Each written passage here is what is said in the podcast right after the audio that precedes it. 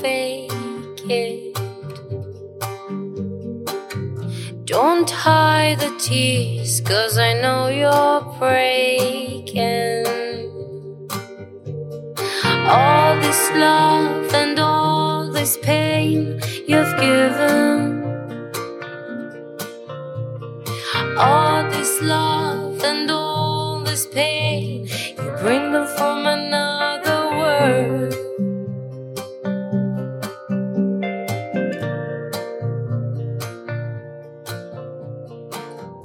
Another tear just burst from the side of your eye. And I know what you're saying, and I know it's a fucking lie.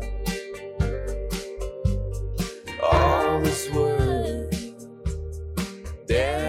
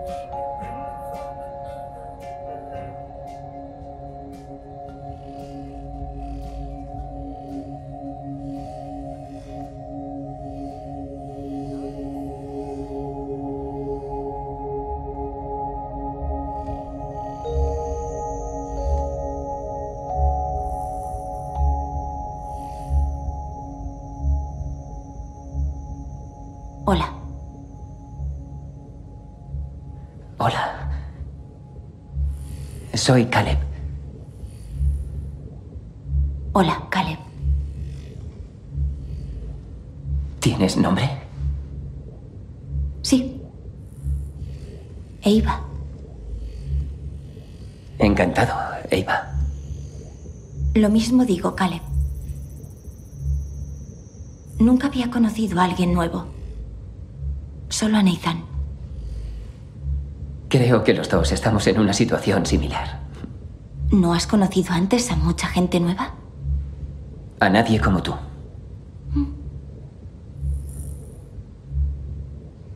Tenemos que romper el hielo. ¿Sabes qué significa? Sí. ¿Qué significa? Superar la incomodidad inicial. Bien, pues vamos a hablar. Vale. ¿Sobre qué te gustaría hablar? ¿Por qué no empiezas contándome algo sobre ti misma? ¿Qué te gustaría saber? Lo primero que se te ocurra. Bueno, ya sabes cómo me llamo. Y ves que soy una máquina. ¿Te gustaría saber mi edad? Claro. Tengo uno. ¿Un qué? ¿Un año? ¿Un día? Uno. ¿Cuándo aprendiste a hablar, Eva? Siempre he sabido hablar. Es extraño, ¿verdad? ¿Por qué? Porque el lenguaje es algo que las personas adquieren. Bueno, algunos creen que el lenguaje existe desde que nacemos y que aprendemos a conectar palabras y estructuras con esa capacidad innata. ¿Estás de acuerdo con eso? No lo sé. ¿Volverás mañana, Caleb?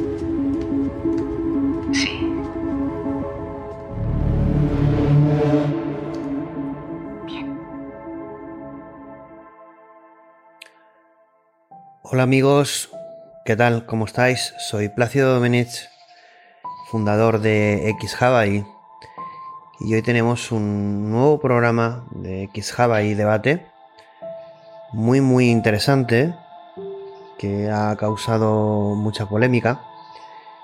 Pero bueno, antes de entrar en materia, quisiera agradecer el, el- el éxito y la acogida que está teniendo el programa Human X, Humano X, el episodio final de esta serie. que gracias a ella eh, se puede decir que X Hawaii eh, ha tenido gran parte del éxito y la acogida que ha tenido por, justamente esta serie. Ha tardado bastante este último episodio en realizarse, la verdad. Pero eh, la acogida, vuestros comentarios, lo controvertido y lo polarizado de las opiniones, bueno, yo creo que ha tocado una fibra sensible, una fibra muy humana. Y, ese es un poco el objetivo, la misión de, los programas y los contenidos que realizamos. Que de alguna manera eh, nos, mueva a pensar, a reflexionar, a debatir, a buscar conocimiento de todos estos temas y ver qué es lo que, qué es lo que está pasando en el mundo que nos cuentan y que no nos cuentan y cómo va a afectar a nuestro presente, pero también nuestro futuro más inmediato. Muchas gracias por el éxito, eh, gracias de, todo el equipo de, de X Y bueno, vamos a, vamos a hablar de este nuevo programa de Amor Robot. Eh, realmente con Amor Robot lo que pretendíamos es analizar el... cuál va a ser el, sentimiento, la interacción que se va a producir en el... en la sociedad, en los seres humanos, eh, en el presente y en el futuro con, los robots, concretamente, ¿no? Eh, y en este caso poníamos el, el dedo en la llaga en el, en el amor, ¿no? Que es un sentimiento eh, muy humano o humano, no sé si exclusivamente humano. Habría que preguntarse primero qué es el amor. Si realmente sabemos lo que es, seguramente para cada persona será distinto. Lo vamos a, debatir. En el debate lo vais a ver que existe un debate entre nosotros sobre ello. Y bueno, hay, diferentes tipos de amor, ¿no? El amor de pareja, no sé si es la misma energía, el mismo concepto que el amor de una madre, ¿no? Por ejemplo. O el amor de una, un amor de una amistad, o el amor que tenemos por, por una mascota, por ejemplo. Este amor, si, bueno, si no sabemos lo que es, va a ser difícil medirlo, ¿no? Pero vamos a poder medirlo, cuantificarlo, eh, clasificarlo de alguna manera. Porque si no sabemos lo que es, y si no sabemos lo que es, eh, vamos a poder programarlo en un modelo de inteligencia artificial, de tal forma que luego podamos eh, trasplantarlo, traspasarlo o implantarlo en el cerebro, en el corazón de un robot esto del corazón y el cerebro entre comillas. Ya sabéis que el lenguaje, como nuestro público es tanto técnico como no técnico y, es, muy, es muy numeroso y diverso, pues la verdad es que hay que tener cuidado con el vocabulario cuando decimos estos términos, ¿no? Pero bueno, eh, yo creo que nos entendéis al final. Para poder abordar estos debates tenemos que, que poder eh, estar tranquilos en este sentido, ¿no? Bueno, no, sé, no sabemos eh, realmente si lo que vamos a hacer es suponiendo que podamos programarlo, aún no sabiendo lo que es el amor, solo una aproximación o, algunas características que derivan de él, eh, si lo que podamos programar va a ser eh, amor o, una simulación del amor, ¿no? un simulacro. Algo que parezca amor, aunque no lo sea. Podríamos hablar mucho del amor, se ha hablado mucho del amor a, lo largo de la historia del hombre, ¿no? Del arte, cultura, películas, música. Pero, lo dicho, no, no sabemos eh, lo que es el amor, pero quizá para muchos el amor no signifique nada, pero para, para mí y para otros muchos el amor lo significa todo. Pero bueno, la pregunta sigue estando ahí, ¿no? ¿Es, ¿Es, posible que un robot nos ame? ¿Y que nosotros amemos a un robot? ¿A un ser artificial, sintético, incluso aunque fuera biológico, ¿no? Pero sería creado, ¿no? Un no nacido. Podemos eh, replicar el amor, como hemos dicho, o simular sentimientos. Imaginaros, eh, un robot puede enamorarse, puede estar enamorado, puede echarnos de menos, puede tener compasión por nosotros. puede sentir que necesita nuestra compañía o que la eche de menos. Puede sentir tristeza porque sabe que vamos a morir, por ejemplo. Emociones. La emoción más importante, el amor. ¿Qué es el amor? ¿Un constructo mental, social, cultural? o es el origen, es un valor inicial del algoritmo en el universo, de esta simulación, de esta realidad que no es la realidad base. O sí, no lo sabemos. Y finalmente, si lo conseguimos, si conseguimos eh, simular, crear ese amor artificial para que los robots puedan tener ese sentimiento, ¿Qué va a suponer entre los humanos y los robots que pueda existir amor? Bueno, realmente supondría una evolución, ¿no? Una evolución de nuestra propia mente y de nuestro corazón, de nuestros corazones. La verdad es que lo puse en el, lo pusimos en el equipo de XJava ahí en, los banners de, de que anunciaban el programa de Amor Robot. Eh, una frase que también ha impactado mucho. Ha sido también criticada, ¿no? Que era eh, una sociedad sin alma buscará en los robots aquello que ha perdido en los humanos. Os dejo con el debate, amigos. Fue un debate muy, muy interesante. Después del debate eh, expondré un poco mis, mis, mis conclusiones y mis, mis, reflexiones sobre el mismo. Pero ahora ya sin mayor dilación os dejo con un nuevo debate de XJava ahí. Con un nuevo debate sobre amor robot.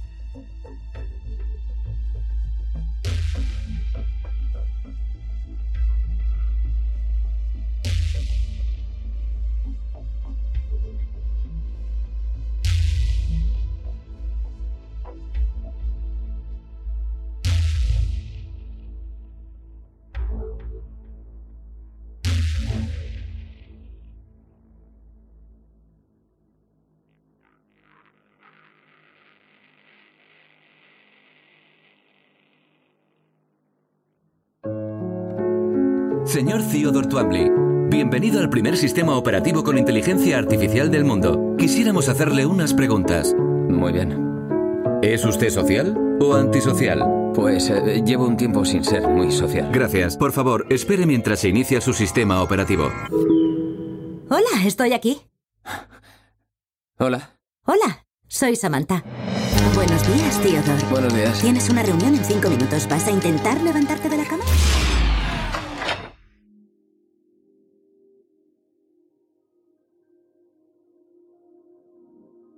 Hola, buenas tardes a todos amigos. Hoy un nuevo programa, nuevo, nuevo programa de X ahí.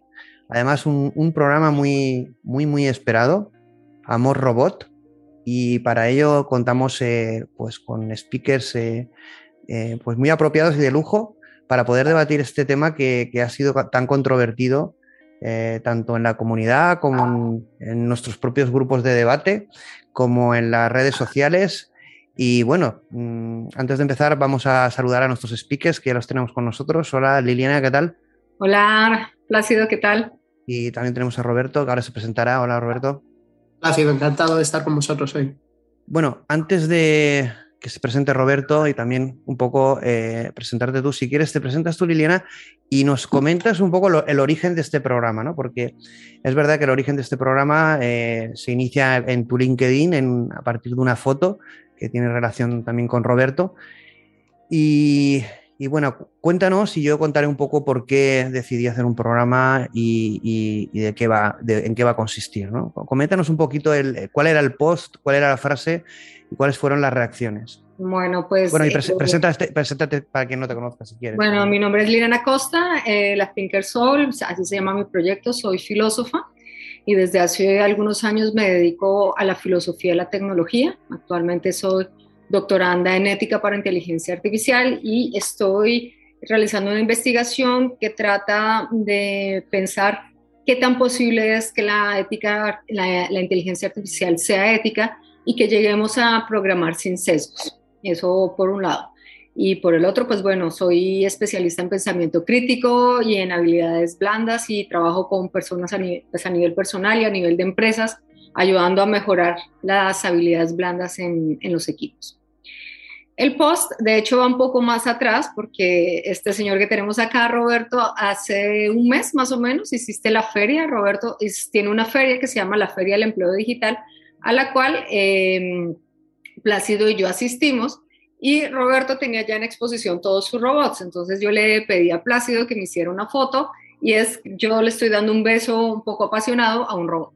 Entonces, eh, y bueno, a, ti también yo te hice fotos con una con, la con, la muñeca hasta que tienes ahí. Yo, me arrodillé pidiéndole, pidiéndole la mano, sí. Y entonces, pues eh, empezamos a reírnos un poco de las fotos y resulta que hace como dos meses yo tuve acá a Javier Sánchez Cañizares, que es profesor de filosofía en la Universidad de Navarra, y él, eh, durante el live que yo hice, me habló de esta frase, de una frase de otro filósofo que se llama Víctor Gómez Pin, que decía que nosotros nos moriremos acariciando una máquina y esa máquina acariciándonos a nosotros. Entonces, en algún momento hice el match con las dos, mm, digamos, con las dos ideas y decidí hacer un post con la foto que me hizo Plácido y con el, el link y planteando un poco la pregunta de nosotros em, en Estados Unidos, hoy eh, de cada cinco parejas, tres se conocen a través de redes como Mythic, como Tinder o como todas estas redes sociales. Después del confinamiento, em, hemos visto también la imposibilidad del reencuentro, muchísimas veces de salir, por lo que hemos también eh, trabajado mucho más este, este tipo de plataformas. O sea, hay una queja constante de, por parte de las personas, también tiene que ver con un cierto grupo de edad, de que eh, prefieren primero tener, eh, tener cierta, establecer cierto tipo de relación online antes de llegar al offline. Entonces, em, ante esto, pues he decidido hacer, eh, quise hacer como un post preguntando si, si realmente un día íbamos a superar directamente esa etapa y vamos a pasar con robots programados para nosotros, que nunca nos engañarían, que no nos harían daño, que harían todo lo que nosotros quisiéramos y que no nos generarían ningún problema. Entonces, que tal vez la humanidad eh, mm, se podría dirigir hacia allá. Entonces, eh, la verdad, nunca imaginé que fuera a causar la polémica que causó. O sea, a la hora ya tenía millones de comentarios, de discusiones. con, comentarios muy extremos, ¿no? Muy, sí, sí, Tuve, tuve, tuve de ambos lados y eh, entonces Plácido se emocionó y como a las tres horas me dijo, tenemos que hacer un live acerca de este tema porque me parece, me parece que el tema da para que nosotros hablemos del tema. Entonces, como ya ahora Roberto se va a presentar, Roberto tiene una compañía de robots y ya él se presentará y pues por eso quisimos también invitarlos porque nos parece la persona ideal para poder estar en medio de nosotros dos. Es, exactamente, un poco era traer a Liliana por el tema mm, al que ella se dedica, filosofía, ética, tecnología, una humanista y además una colaboradora habitual, pero eh, contar con Roberto era importante. Ahora te presentarás, pero evidentemente porque eh, a nivel empresarial tocaba el tema de, la robótica y bueno, por su experiencia, por su visión y también para que diera pues su opinión sobre un debate que es muy humanista, nos toca de pleno, pero también muy tecnológico y no de futuro, sino de presente, porque ahora hablaremos, eh, yo un poco por los comentarios que vi en el post de Liliana, yo creo que la gente es desconocedora del presente y el futuro que nos espera. Pero bueno, Roberto, mm, un placer tenerte y preséntate para quien no te conozca. Bueno, muchas gracias. Yo me llamo Roberto Menéndez, eh, fabrico robots sociales Eh, un robot social, bueno, la gente conoce el concepto de robot y el, concepto de robot es muy, muy ambiguo, ¿verdad? Entonces, todos conocemos el típico brazo robótico que está en las fábricas y a diferencia de este robot que solo hace una tarea, un robot social es un robot que está preparado eh, para interactuar con personas. Entonces, esta interacción puede ser muy sencilla, por ejemplo, una pantalla con información, eh, o acompañar a una persona, o como en el ejemplo de Liliana y del que vamos a hablar hoy, eh, en un futuro podemos imaginar un robot teniendo todo tipo de relaciones con una, persona. No, no me refiero a relaciones sexuales, sino incluso afectivas. Y me parece que es, que es algo súper interesante. ¿no? Entonces, bueno, yo fabrico robots sociales eh, actualmente no pueden hacer eso, pero sí que pueden hacer, por ejemplo, el check-in en un hotel, pueden ayudar a personas con Alzheimer para realizar terapias cognitivas, pueden eh, hacer de metre en, un hotel. Entonces, estos son, son ejemplos en hotel o en restaurante, estos son ejemplos reales que nosotros tenemos ya funcionando. ¿vale? Y además de esto, organizo el encuentro de talento digital, que tuve el gran placer de, de acogeros y eh, que hicisteis un reportaje magnífico, además, eh, enhorabuena. Eh, y, esto es lo que, lo que hago yo, todo basado en tecnología y creación de cosas nuevas. Pues vamos a introducir el tema, el debate, vamos a, profundizar un poquito en cosas que ya, ya, ya has iniciado e introducido. Pero bueno, voy a introducir un poco el tema y, y un, poco el porqué, ¿no? De, de, a partir del post, el post que publicó Lilian pues es un post en que confluían dos sentimientos, ¿no? Yo cuando lo vi me hizo mucha gracia la foto, porque evidentemente era ella y había puesto unos emoticonos de, con corazones y un robot, ¿no? Que, representaba el futuro, la relación humano-robot, ¿no? Esa interacción humano-robot que cada vez se va a estrechar más, eh, evidentemente, y cómo, eh, emulamos al robot haciéndolo eh, pues igual que un humano, ¿no? con la forma humana, evidentemente, aunque un robot puede tener muchísimas formas, pero asociamos muchas veces la palabra robot a este robot humano. ¿no? Entonces me causó gracia y también pensar el sentimiento que podemos llegar y la relación que podemos establecer con ellos. Y evidentemente luego un poco de tristeza, no, una profunda tristeza, porque la frase que, que ponía era que al final los robots seguramente iban a ser las personas que van a estar acompañándonos, eh, van a darnos la última caricia y de alguna forma era como esa sensación de que estamos creando una sociedad en la que un poquito sin alma, o casi que diría sin alma, y en la que estamos buscando, y más por todo el tema de la pandemia, quizá ha, ha hecho más visible todo esto, unas carencias en este sentido y cómo la gente va a buscar en el presente y en el futuro en los robots y también en inteligencias artificiales, porque a lo mejor no, tiene una, parte física, sino puede ser un chatbot o un asistente, una voz o un, humano digital, eh, cómo van a buscar en los robots aquello que no encuentran o han perdido los humanos. Eh, entonces, este tema sí que me parece muy interesante, que es la positividad de relacionarse con esta nueva especie que van a ser los robots que nos van a traer un nuevo mundo y cómo esto va a ser imparable, ¿no? Ya se está dando, evidentemente. Ahí tenemos el anuncio de Tesla Bot. Evidentemente, todo lo que mueve Elon Musk eh, tiene una repercusión mediática tremenda. Pero bueno, las palabras sobre el proyecto de que, no han tenido mucho, que no sé por qué, pero sí eh, Elon Musk se pronuncia sobre, sobre el Tesla Bot y él dice que va a, va a ser eh, un negocio más importante que el de la automoción, por ejemplo. Es decir, él apuesta al mil por mil el que todo el tema de la robótica acompañando a los seres humanos, y bueno, si vemos el Tesla Bot es un humanoide. Eh, hay fakes de este tipo de, robots eh, y ya van a causar bastante, bastante impacto. Evidentemente hay un, un, tema de hype, seguramente no sabemos la funcionalidad inicialmente que va a tener, cuándo lo van a lanzar, pero evidentemente uno de, los, uno de, los, de las personas más ricas del mundo y uno de los emprendedores de mayor éxito está apostando por, por, lanzar un robot humanoide que se integre en la vida y el día a día de las personas. Entonces, eh, bueno, eh, reflexioné sobre este tema y como dice, como dice Roberto, eh, estamos en la era de la inteligencia artificial, estamos en la era de la robótica y lo vamos a estar aún más. Y yo quiero ahí, como, bueno, como primera pregunta, al final es, evidentemente, esto tiene, un, tiene unas connotaciones eh, pues muy importantes, pero vamos a centrarnos, como dice el título, en el amor robot. Lo que vamos a intentar analizar es la parte afectiva, ¿no? como dice, eh, como también evaluamos, es decir, quizá muchas veces cuando piensas en amor robot, en esa palabra, eh, te enfocas en un contenido sexual, pero no va a ser el programa ese enfoque, sino vamos a ver cómo podemos establecer vínculos afectivos los humanos con los robots los robots con los humanos. Sí, podemos llamar un vínculo afectivo a, lo que podríamos, podríamos simular en, en, estos robots. ¿no?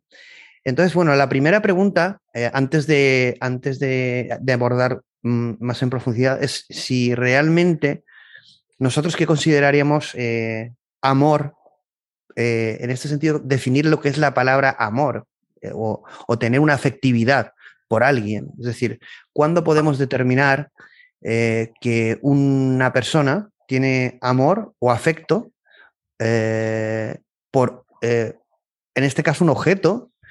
y cómo podemos determinar que un robot eh, puede tener eh, afectividad o amor por una persona si no sabemos lo que es el amor. ¿Cómo definiríais vosotros, para que podamos entrar en debate, lo que es el amor del que vamos a hablar? La parte afectiva, ¿no? Es decir, la parte emocional, que sí que se va a dar, como decía eh, Roberto, pues en, robots cuidadores de personas mayores, eh, incluso en un futuro a lo mejor también de bebés, si tenemos un acompañante en casa, incluso también se planteará el caso de, mascotas, aunque aquí en el tema de Robots vamos a intentar trasladarlo no a todos los robots, sino a estos robots humanoides que sí que se van a integrar casi como algo eh, similar a nosotros. Entonces esto sí que va a tener un impacto tanto psicológico como mental como emocional bastante, bastante fuerte.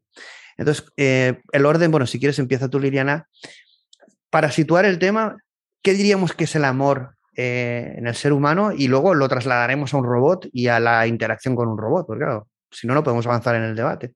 Yo creo que es importante revisar el término eh, con integridad, porque como todo, como todo lo que pasa en estos debates, nos estamos remitiendo a términos que a lo largo de la historia han cambiado. me gustaría dar una referencia y es que mm, eh, para los griegos el amor puro solo era posible entre hombres, o sea, entre un hombre con otro hombre era el amor puro porque el amor era el amor desinteresado. Decían que el amor entre mujer y hombre siempre iba a través de un interés, el interés de un hijo, de una familia, de no sé lo que sea. Entonces, para, por ejemplo, para los griegos el amor puro siempre era entre los hombres. Hay una frase muy bonita de San Agustín que él dice, si usted me habla de amor, yo sé que es amor si usted me pregunta qué es amor, yo no sé qué es amor. Entonces, y, eh, más recientemente, pues tenemos eh, algunos, algunos filósofos que se han referido al tema, pero yo creo que el amor eh, viene de la palabra filia, la palabra griega, que significa un vínculo estrecho entre dos personas. Entonces, yo creo que es difícil denominar el amor y para mí como filósofa me encanta que sea difícil em, definirlo porque justamente ese tipo de cosas son las que nos hacen más humanos. Si yo pudiera definir el amor de una, de una manera pragmática, no seríamos tan humanos. Entonces yo creo que eh, el hecho de que no podamos definirla, sino tal vez que no existan ni las palabras o que no podamos eh, encontrar la mejor forma de decirlo, es lo que nos puede hacer más humanos. Sin embargo, yo creo que mm, eh, si nos vamos a la actualidad, el amor es un vínculo que sentimos por alguien que, que está con nosotros y que muchas veces no está ni siquiera presencialmente. O sea, que nos podemos sentir amor por alguien que conocemos a través de Internet. Entonces, esa filia, ese vínculo ha ido cambiando. O sea, no significa que la persona ya tenga que estar con nosotros y pasar toda su vida, sino que significa que simplemente puede estar conectados con nosotros por Internet y aún así sentimos el vínculo. Entonces, como todo, los conceptos cambian con los tiempos y el amor también. Roberto, bueno, realmente, yo, Liliana, yo creo que es como tú has dicho, ¿no? Has hablado de amor, pero no sé si has definido mucho lo que es el amor, porque, a lo mejor no, porque a lo mejor no se puede. Pero Roberto, ¿qué, qué, opinas? ¿Cómo, ¿Cómo, podemos hablar de amor para poder luego trasladarlo a nivel casi de ingeniería y de robótica?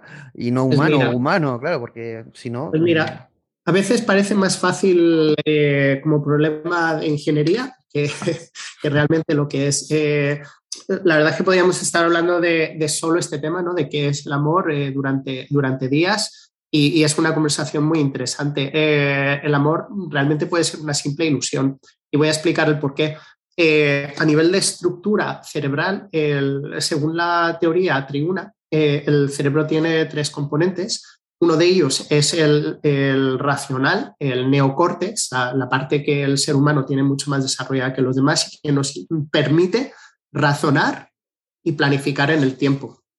Aparte de esto, tenemos otros dos cerebros. Tenemos el que es el piloto automático, el reptiliano, que nos regula, la, respiración, las, hormonas, etc. Pero luego tenemos un sistema límbico, que es el eh, cerebro emocional. Y ese cerebro lo compartimos con todos los mamíferos y es muy interesante porque en el ser humano es desproporcionadamente grande con respecto al resto del cerebro. Y esto, la razón, la razón, según algunos científicos, es muy interesante, es porque el ser humano, al ser capaz de razonar, es capaz de razonar su propia exterminación. Es decir, yo puedo razonar, no procrear, no tener descendencia. Imagínate lo que esto nos haría a nivel evolutivo. Es terriblemente peligroso. ¿no? Un, un, perro, por ejemplo, puede tener una inteligencia muy grande, un gato también, cuando tiene la necesidad, tiene la necesidad y no piensa, eh, mañana si hoy hago esto, voy a tener unos bebés y mañana voy a poder pagar X, ¿verdad? No, va, lo quiere y, y lo hace y lo, lo, lo, da todo en ese momento, ¿verdad? Yo me lo puedo pensar eh, y, y, esto es muy peligroso a nivel evolutivo, ¿no? Entonces, eh, ¿el amor es real o no es real? Todos hemos vivido experiencias, ¿no? Que estamos locamente enamorados y luego unos días más tarde, una hora más tarde o unos años más tarde decimos, ¿qué, he hecho? ¿Verdad? Entonces, eh, puede ser una simple ilusión y, eh, y, realmente esa palabra es muy importante, ¿no? La, ilusión, lo que quiero, y estamos hablando de, de unas máquinas que son frías y, y, precisamente, o son percibidas como frías, y precisamente, no sé si os habéis fijado, hay, digamos, dos tipos de robots humanoides, ¿no? Está el típico Terminator, que da, que da un miedo terrible, ¿verdad? Y luego están los, los Cube, ¿verdad? Y nosotros tenemos tendencia a, si vemos una cosa con antenas y un único ojo y un, una cosa roja que va ahí, pues nos puede dar miedo o puede parecer guay, pero no, no nos enamoramos de él, ¿no? Pero el momento que le ponemos una sonrisa, eh, unos, unos, ojos eh, un poquito achinados y, y, y, una serie de elementos. Eh, estoy pensando en pelucas, estoy pensando en, en otro tipo de, de elementos que, que, digamos, son muy atractivos por nosotros. En ese momento podemos empezar a crear esa ilusión y a partir de ahí podemos, podemos ver algunas cosas muy, muy interesantes, ¿no? Yo ahí eh, has dicho, eh, pues casi, el peligro que corremos es que solo habremos en el debate, porque como bien dices tú, podemos estar días hablando sobre ello, ¿no? Pero sí que has dicho, de la, del amor no avanzaríamos ni hablaríamos de robots solo. Pero bueno, voy a haceros eh, algunas cosas que has, que has, dicho me parecen muy, muy interesantes. Una es el tema evolutivo, ¿no? Es decir, cómo el amor es que esa atracción permite la, eh, su, la, la, la su, supervivencia y reproducción de una especie. Si no hubiera amor o atracción, no habría reproducción, por lo tanto, la especie se terminaría. Imagínate que desde el punto de vista racional eh, determináramos nadie reproducirnos. Entonces, el sistema evolutivo eh, implica el amor, que es una atracción, ¿no? Es decir, está en, en el algoritmo, ¿no?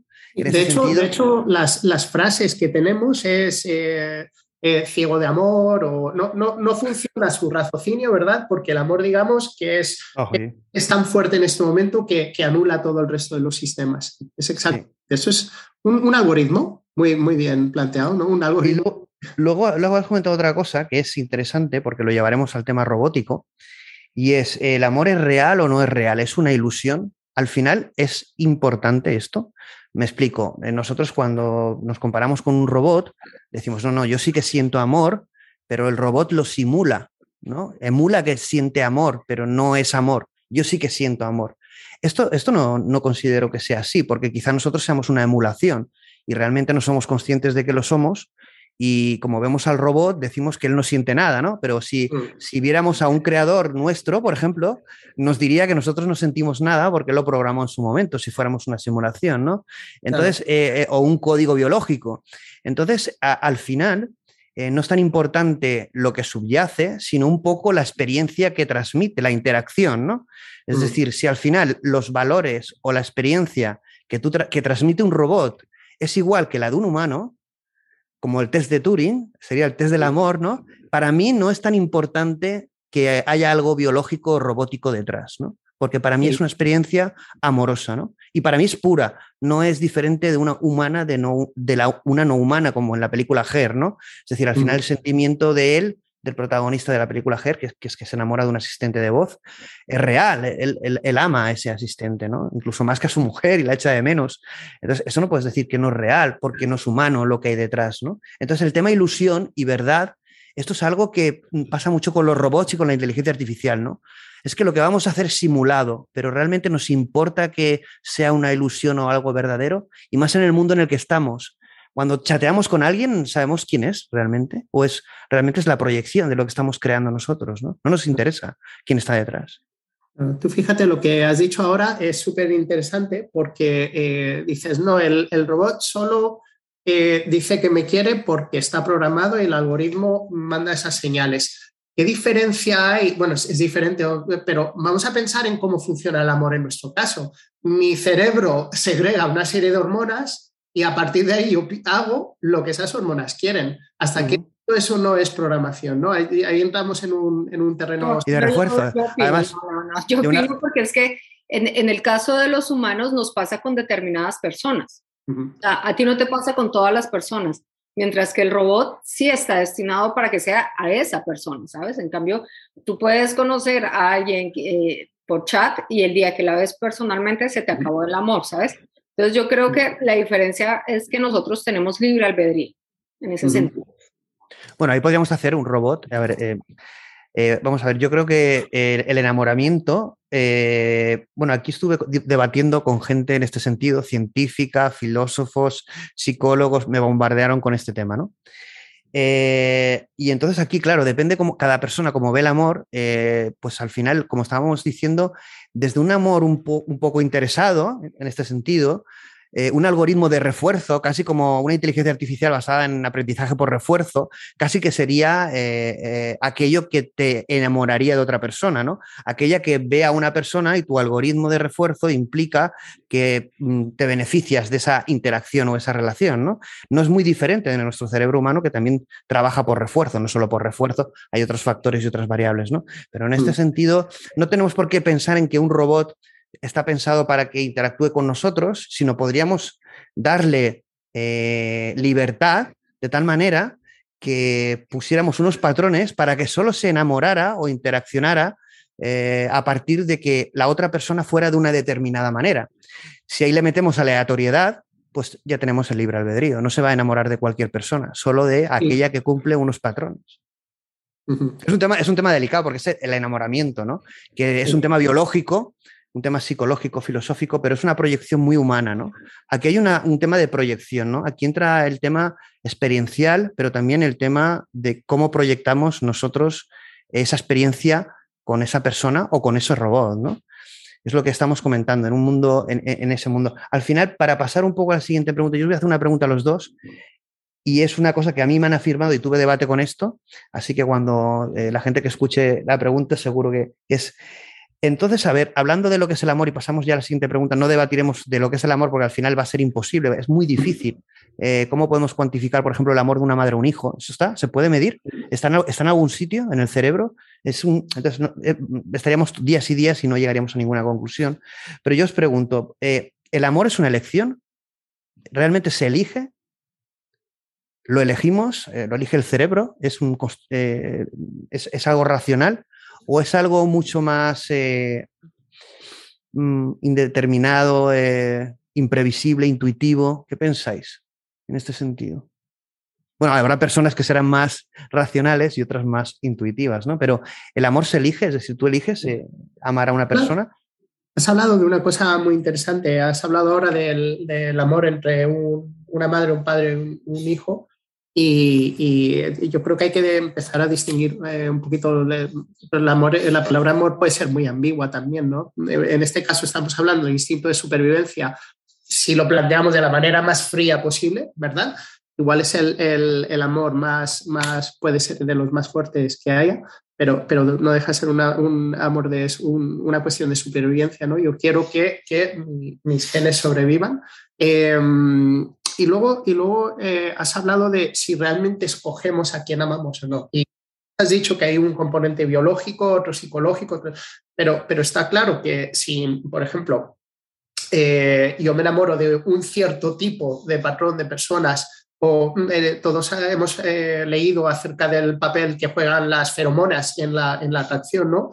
¿Realmente soy libre yo para enamorarme o soy el modelo T100 que solo se va a enamorar de este tipo de personas que hablan así o personas que huelen así o personas, personas X? Aquí, aquí nos lo están comentando Roberto, Roberto por YouTube, eh, eh, un usuario, bueno, Eugenio Criado, dice, el enamoramiento a primera vista es más cuestión de, de feromonas, después viene el, el, enamoramiento por el trato con la persona. Evidentemente hay un componente, como bien dices tú, químico, y, aquí yo, y aquí yo te haría una pregunta, ¿no? Cada persona somos distinta, ¿no? Cuando nacemos eh, tenemos unos valores iniciales, una genética, ¿vale? Un escenario donde nacemos. Eh, los valores iniciales de cada persona determinan de, de quién nos vamos a enamorar. ¿Tenemos libre albedrío al enamorarnos? Mm. ¿O está muy determinado por esos valores iniciales con los que nacemos?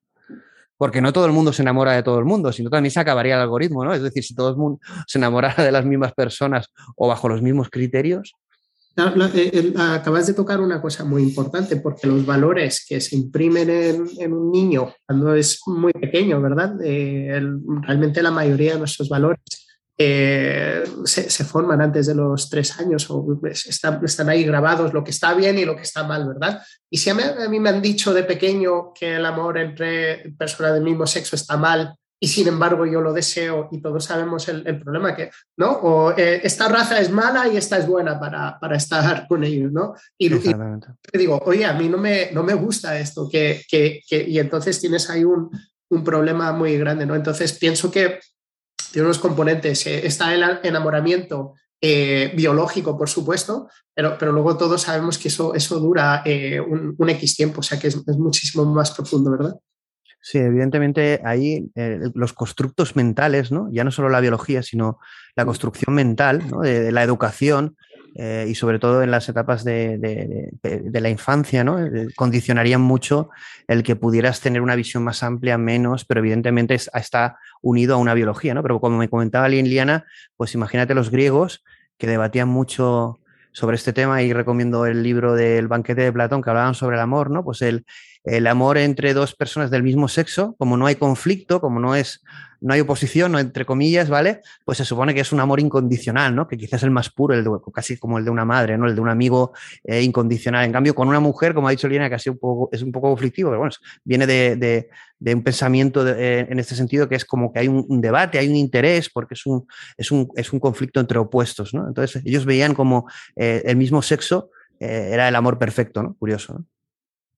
A ver, yo, creo que estamos hablando de dos temas que, que aunque hacen parte del mismo, como el mismo constructo, son diferentes. Yo creo que amor es una cosa y enamorarse es un acto. Entonces, el amor, porque tú sientes amor por tus hijos, por tu perro, por el bolso que te regaló tu madre, por muchísimo, tú puedes sentir cosas por, puedes sentir amor por muchísimas cosas. Ahora, el hecho de enamorarse, eh, yo quiero que lo estudiemos eh, eh, es, un, es, un, es un valor que hemos creado y es un valor muy reciente. O sea, yo quiero recordaros que aún en la India hay matrimonios por conveniencia. O sea, que estamos hablando que el enamoramiento es algo que yo no creo que tenga más de dos siglos. Que una persona se enamore de la otra no tiene muchísimo tiempo. O sea, es algo que nosotros como especie, en la medida que hemos ido evolucionando, lo hemos ido creando. Pero no estamos hablando de que el amor, como estamos hablando del enamoramiento, lo pudiéramos hablar de la misma manera hace tan solo tres siglos. Lo dudo muchísimo. Yo creo que el enamoramiento tal como lo estamos viviendo es muy reciente.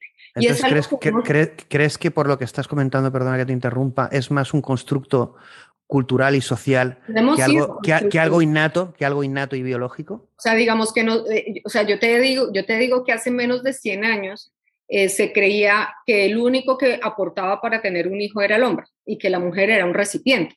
¿Sabes? Hace, hace tan solo 100 años pensábamos eso. hace tan solo 60 años las mujeres tenemos, hemos ido, eh, tenemos derecho a votar.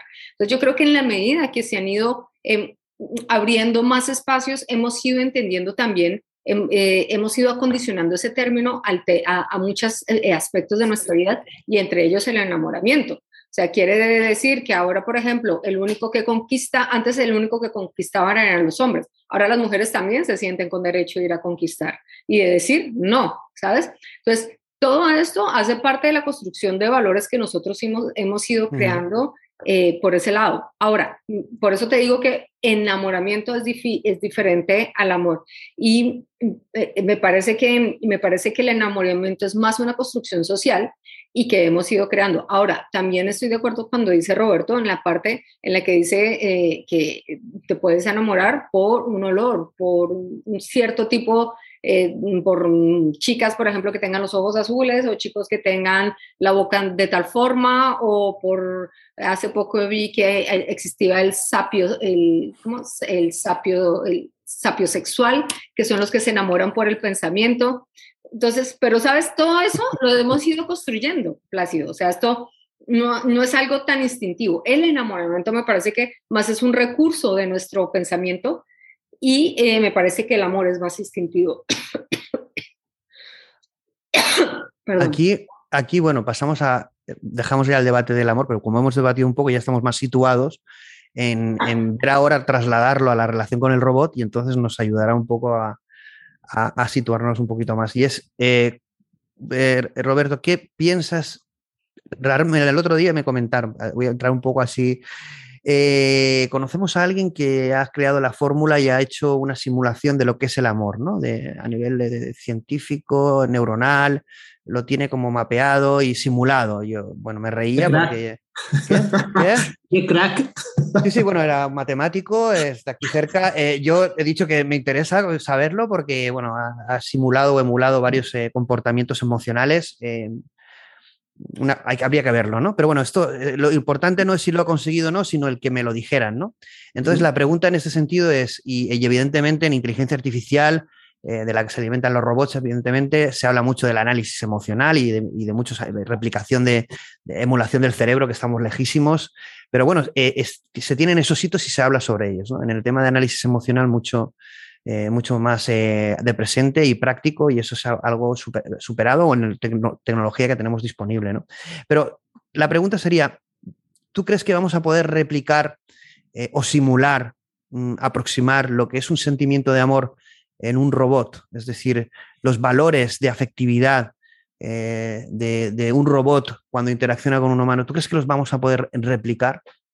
Ya sé que, por ejemplo, el amor de una, pareja mm, no tiene nada que ver con el amor de una madre o de un hijo, un amigo, eh, eh, cuando cuidas a un anciano. Es decir, hay diferentes tipos de amor, ¿no? Pero eh, en definitiva, ese tipo de comportamientos o de interacciones las vamos a poder simular hasta el punto de que el ser humano se sienta cómodo y no se pregunte si es artificial o no. Fíjate que no me parece una cosa tan difícil que una, de las cosas que vemos a veces eh, a la hora de resolver problemas y que nos enfrentamos a ellos, y esto me lo enseñó una, chica que es mi jefa de electrónica, eh, y me dijo, me enseñó un profesor que las cosas sencillas son muy difíciles y las cosas fáciles son muy difíciles. Y eh, las difíciles son muy fáciles. Por ejemplo, enseñar a un robot a ganar ajedrez ha sido una cosa relativamente fácil, vamos a ponerlo entre comillas, para el ser humano, ¿verdad? Y, lo han conseguido antes del año 2000. Pero y coger un vaso eh, delicado de cristal con un brazo robótico es tremendamente difícil, ¿no? Entonces, algo, imaginaros, cambiar un rollo de papel higiénico es una chorrada, pero es muy, muy complicado hacer esto para, para un robot, ¿verdad? Entonces, em, yo creo que aquí entran dos, dos cosas. ¿eh? Por una parte, tenemos la capacidad de las máquinas de aprender comportamientos mediante técnicas de redes neuronales, que se llama también deep learning, ¿verdad? Eh, y, esto simplemente lo, para una persona igual que no esté habituado eh, es muy difícil de entender, pero con darle suficientes datos, el robot es capaz de eh, em, eh, coger comportamientos muy rápidamente. Y uno de los ejemplos fue, fue un robot bastante famoso que, que, se dejó suelto en, en, Twitter una temporada y se volvió racista y, tremendamente agresivo. En dos horas, además. Aprendió muy rápidamente, ¿verdad? Entonces, yo, yo eso no lo veo muy, muy eh, tremendamente difícil. Y ahora esto se junta con otra cosa. Los que han visto la película Ex Máquina, eh, se junta la capacidad de simular un comportamiento con la necesidad de creer que tenemos todos, ¿vale? Y tenemos a una, eh, unos seres humanos, una sociedad que, hay sectas por todas partes, que, hay gente mm, que, digamos que muchas veces estamos preparados para eh, ver lo que queremos ver. Entonces, eh, mm, la, película de Ex Máquina es maravillosa. Eh, para el que no lo haya visto, yo, yo se lo recomiendo para que entienda lo que es el test de Turing, es decir, el día en el que tú estés hablando con una máquina o un ser humano y no sepas cuál es cuál, ¿vale? por, simplificarlo. Y, creo que el, el personaje principal sabe perfectamente bien que está hablando con un robot y aún así se deja, se deja engatusar, en, esta, en este caso la palabra es engatusar, y, el robot no lo hace con ninguna maldad, el robot está luchando por su, por su objetivo. Y no voy a decir más porque no quiero dar ningún. Bueno, eh, bueno no quiero hacer spoilers, pero lo pondría lo de, maldad entre comillas. ¿no? vamos a hacer spoiler, bueno, es una obra maestra para mí y que tenéis que ver. Además, justamente justamente debate, hay una escena que publiqué en el foro que es justamente le pregunta el robot, que es una chica al programa, a uno de los programadores, no su creador, sino uno de los programadores que vaya a verlo, si, si siente atracción por ella, ¿no? Que, empieza a analizar el sentimiento de atracción del ser humano por ella. Aquí entra un concepto que es bastante conocido, que es el tema del valle inquietante. ¿no? El valle inquietante es ese concepto de que cuando vemos algo, un robot o una imagen simulada, esto también puede ocurrir en entornos de realidad virtual. Cuando vemos unos gráficos o vemos un robot, si nos parece que es no humano o artificial, es como que sentimos un rechazo, ¿no? Como bien has dicho tú en el tema de los robots. Hay determinadas cosas que nos causan como eh, como una invasión a, lo que sería nuestra naturaleza. Pero una vez que el cerebro eh, lo engañamos, y no hace falta que sea súper realista, llega un punto en que ya el cerebro se lo traga, acepta que es mentira, pero lo vive como que es verdad. Es decir, hay un punto que, como bien dices tú, él sabe que es un robot, y, pero él se está enamorando de un robot y lo acepta. Y el cerebro funciona así. Y no tenemos que pensar, porque esto ha pasado en los debates sobre este programa, y era, no, no, si es un robot, yo nunca me enamoraría ni querría un robot. Entonces puse como, como, como hecho una foto de un bebé robot totalmente realista, ¿no? Y yo lo puse en internet y puse, amaríais a este bebé, ¿no? En el sentido de, claro, tú, lo veías un bebé humano, pero claro, luego en la otra foto veías el esqueleto que era un robot, ¿no? Entonces, pero mm, no tendrías empatía, mm, no habría un sentimiento, aunque fuera falso, de, sí que hay, sí que hay, es ese punto de no distinguir la verdad, ¿no? Y lo simulado, ¿no? Tenemos un punto ahí en el software, en el algoritmo, que es el, el, valle inquietante, ¿no? Que llega un momento que lo superamos. Esto pasa también con la, con la realidad virtual. El escenario al final llega un momento que tú te crees que estás en un escenario que aunque sabes que, es que no es verdadero, que es simulado, tú reaccionas como si fuera real. De ahí los vídeos tan, tan humorísticos que salen muchas veces por ahí con la gente haciendo, haciendo cosas. Pero con los robots pasará igual, ¿no? Eh, ya pasa con las mascotas, que las humanizamos, ¿no? Hablamos con ellas como, como si nos entendieran. Pues imagínate un robot que habla casi como un humano. ¿Cómo no vamos a empezar a generar o proyectar eh, construcciones de enamoramiento, como decía Liliana? en este sentido.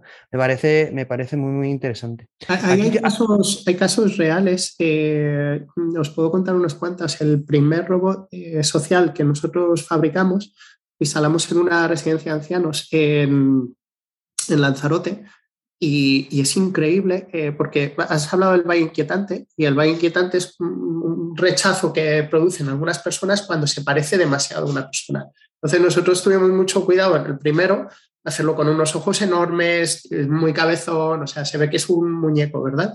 Y pues, sin embargo tiene la sonrisita y los ojos les ponemos emojis de, de corazón, etcétera y tuvimos dos reacciones muy increíbles. Eh, lo llevamos al, a esta residencia de ancianos que nunca habían visto, imagínate, en Lanzarote, perdón, en Lanzarote no, en Fuerteventura, medio del desierto, ahí perdido, y, una de las mujeres lo abrazó. Eso fue lo primero. Y luego un, señor que llevaba meses sin hablar con los terapeutas se le iba a hablar con el robot. Entonces, eh, eh, es increíble, pero... Sí, explícalo desde, un punto de vista humano, pero también desde un ingeniero, de un tecnólogo. ¿Qué, explicación le das a eso? Porque podríamos, de, forma fría, diríamos que, están, que es una reacción de alguien que, no está de acuerdo porque está abrazando algo que no, no, tiene nada, no tiene sentimientos, no tiene nada. Y en cambio lo que están haciendo es un agradecimiento, lo están abrazando. Y, a lo mejor no lo hacen con los humanos, a lo, mejor luego va el hijo, el hijo y no lo abraza, pero al robot que, lo que lo ha cuidado, le está abrazando, está hablando con él. Sí, no, no, lo que está claro es que no lo percibían como una amenaza en, de ninguna manera, ¿no? E igual eh, eh, no, no, no, sabría responderte la verdad, pero es muy, muy, muy probable que, que, a las personas que las podemos considerar una amenaza o tener miedo, y dice, mira qué muñeco más bonito, ¿no? Y, y realmente es, es, una de las razones, por la, luego no sé si nos dará tiempo a hablar, pero yo creo que es muy interesante, lo has tocado antes, que puede parecer a la gente muy fría, oye, ¿por qué tengo que, me tiene que cuidar un robot? No, no hay personas, que la verdad es que no hay suficientes personas para que todos tengamos un cuidador y las, la, para las personas que desconozcan cómo funciona la residencia de ancianos, puedes tener una terapia una, vez, una hora al día y, está muy bien y, yo creo que es mil veces mejor que con un robot, por supuesto, pero ¿qué haces el resto del día? ¿no? Si estás 10 horas, 12 horas despierto, lo que hacen ahora... Si te, caes o tienes un problema o necesitas algo. Sí, sí, estás sentado en tu, o en tu cama solo o viendo una tele con la boca abierta porque estás embobado de ver la tele todo el día y de esta manera puedes tener una interacción. Es una interacción que, que no es real, por supuesto, con una persona, pero tú sí sientes que estás teniendo una conversación y tú estás pidiendo que te pongan las noticias y él te lee las noticias. Tú le y estás... y estimulando todas las, las toda la actividad cerebral. Es muy efectivamente. Le puedes pedir ver fotos de diferentes sitios, puedes jugar a diferentes juegos. Entonces, ahí no me parece nada frío. A mí lo frío me parece dejar a una persona ¿no? Eh, sola y, y, y, que se vaya de... Eso sí me parece frío y, terrible. ¿no? Entonces es mira, no tengo el, el, top, que es estar con un humano, pero sí que tengo una asistencia, tengo alguien que, que me escucha, entre comillas, y que, y que, me responde. Entonces, yo, yo sí siento que me está escuchando alguien, ¿no? Y, y, yo creo que eso es bonito y, sobre todo, creo que eso va a evolucionar a lo bestia. Tú que estás metido en la inteligencia artificial y sabes lo que hay, el día que, que haya artificial general, inteligencia artificial general, pues vamos a poder hablar con ellos. Sinceramente, mejores conversaciones que con muchos seres humanos. bueno, aquí, aquí esto es lo que un poco a colación de lo que acabas de decir, voy a comentar dos cosas. Una es que eh, esto yo creo que es de lo primero que vamos a ver. Evidentemente, bueno, el Tesla Bot está ahí y bueno, a ver, no, ¿Cuándo veremos un robot humanoide? Aunque no sea eh, evidentemente exactamente como nosotros, pero bueno, un robot eh, caminando o un robot en nuestra casa, eh, no, los típicos robots que estamos viendo ahora. Eso tardará un poco más porque, como bien dices tú, hay unos temas físicos, de, hardware, de, muchas cosas, ¿no? De costes también, que no, pero evidentemente eso llegará. Pero lo que sí que va a llegar, yo creo que muy, muy poco tiempo, por no decir que yo creo que lo vamos a ver en no quiero dar un número de años, pero es el tema de, tener una conversación, eh, esto, esto eh, en voz, eh, de forma natural, porque las tecnologías en este sentido, en modelos de lenguaje y en síntesis de voz, es alucinante, es, es, impresionante. Y una de las cosas, entonces yo creo que eso no va a ser ciencia ficción y lo vamos a tener, ¿no? Es decir, y luego el peligro que corre esto es que sea mucho más interesante. Ya pasaba con GPT-3, ¿no? Que tú podías hablar, tener una conversación filosófica y va a ser mucho más interesante conversar con una inteligencia artificial que seguramente con la mayoría de los humanos. Esto es un problema. Me gusta más hablar con la inteligencia artificial que con mi amigo, con mi mujer o con mi compañero. Claro, paso más tiempo hablando con la inteligencia artificial que con los humanos, porque es más interesante, me aporta más valor. Cuidado con esto, ¿no? Porque esto mm, mm, ya está pasando. Cada día nos pasamos más tiempo en una experiencia digital totalmente personalizada. Y aquí, eh, y ya os dejo eh, comentar lo que queráis y, pasamos a otra pregunta también si queréis, es un tema que es el, uno de los modelos de lenguaje de, Google que presentó hace poco. Lo que pasa es como aquí las noticias, eh, bueno, cada semana salen nuevas, pero bueno, concretamente hace muy poquito Google presentó un modelo de lenguaje llamado Palm, eh, que lo que, bueno, era un modelo de, lenguaje natural, pero de, gran tamaño. Y lo curioso de este modelo era es que, empezaba a partir de un tamaño a tener cualidades que asociamos a un ser humano, como por ejemplo el sentido común y el sentido del humor. Entendía los chistes. Cuidado con esto. Eh, realmente sigue pasando como el resto de modelos de lenguaje, no entiende nada y no, muy, no es, muy, no es muy inteligente. no vayamos a generar ese debate porque no estamos en el camino de la inteligencia artificial general, Mañana vamos a tener un debate sobre eso y sobre gato. Pero eh, lo que sí que estamos, lo que sí que intento pretender trasladaros es que a partir de una cantidad de información de lenguaje, empezó a simular o a inferir cualidades humanas, como es el sentido común, el sentido del humor, y por qué no en un futuro el sentido afectivo o de compasión, imaginaros, ¿no? Que estás hablando y simplemente no significa que sepa lo que es la afectividad, pero lo ha inferido del lenguaje. Esto es muy interesante. Quiere decir que esto lo que plantea es lo siguiente a nivel de ingeniería o nivel de desarrollo es, no tenemos que saber lo que es el amor, simplemente dándole datos simularemos el amor. No haremos, eh, no, no, no sabremos ni lo que es, pero parecerá que es amor, porque él lo va a inferir, nos va a dar explicaciones, vamos a tener conversaciones y no lo vamos a distinguir de lo humano, pero no tendremos ni idea de lo que hemos creado. Pero esto ya está ocurriendo. ¿eh? No sé si ahí te estás de acuerdo, Roberto, a nivel un poco de, de desarrollo en cuanto a inteligencia artificial. Yo creo que hay una inteligencia artificial por datos, ¿no? Y otra una inteligencia artificial que es la que estamos viendo grandes resultados y otra que supongo que tardará más, que será la general, en la que va a haber, hay un desconocimiento tremendo porque no, se sabe cómo abordarlo. Evidentemente nos apoyamos en conocimiento de neurociencia, inferencia de, en el cerebro, varias tecnologías hibridadas, pero eso, tardará más, ¿no? Pero el, inmediato es que, bueno, que ya tenemos modelos de lenguaje que parece que tienen sentido del humor y que parece que razonan y tienen sentido común y hacen, jolín, no saben lo que dicen, siguen sin saber lo que dicen, ¿no? Pero Mira, yo siempre he dicho, Yo siempre he dicho cuando, cuando soy capaz de hacer reír a una persona en otro idioma, ya sé el idioma.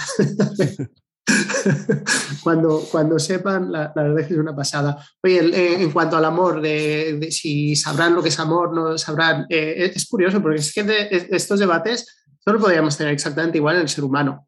Eh, ¿qué, ¿qué, es el amor? ¿Qué entiendes tú por el amor? y, y, pienso que, que uno de los problemas que tenemos a veces cuando queremos eh, que las máquinas repliquen algo es eh, que, queremos que repliquen, porque no lo tenemos claro muchas veces. Cuando hablamos de la conciencia, realmente sabemos qué es la conciencia, ¿verdad? Yo, ¿Y, quién lo va a simular? ¿no? Como comentaba Liliana, es decir, esto si no sabemos lo que es, si tuviéramos que diseñarlo, imagínate diseñar el amor.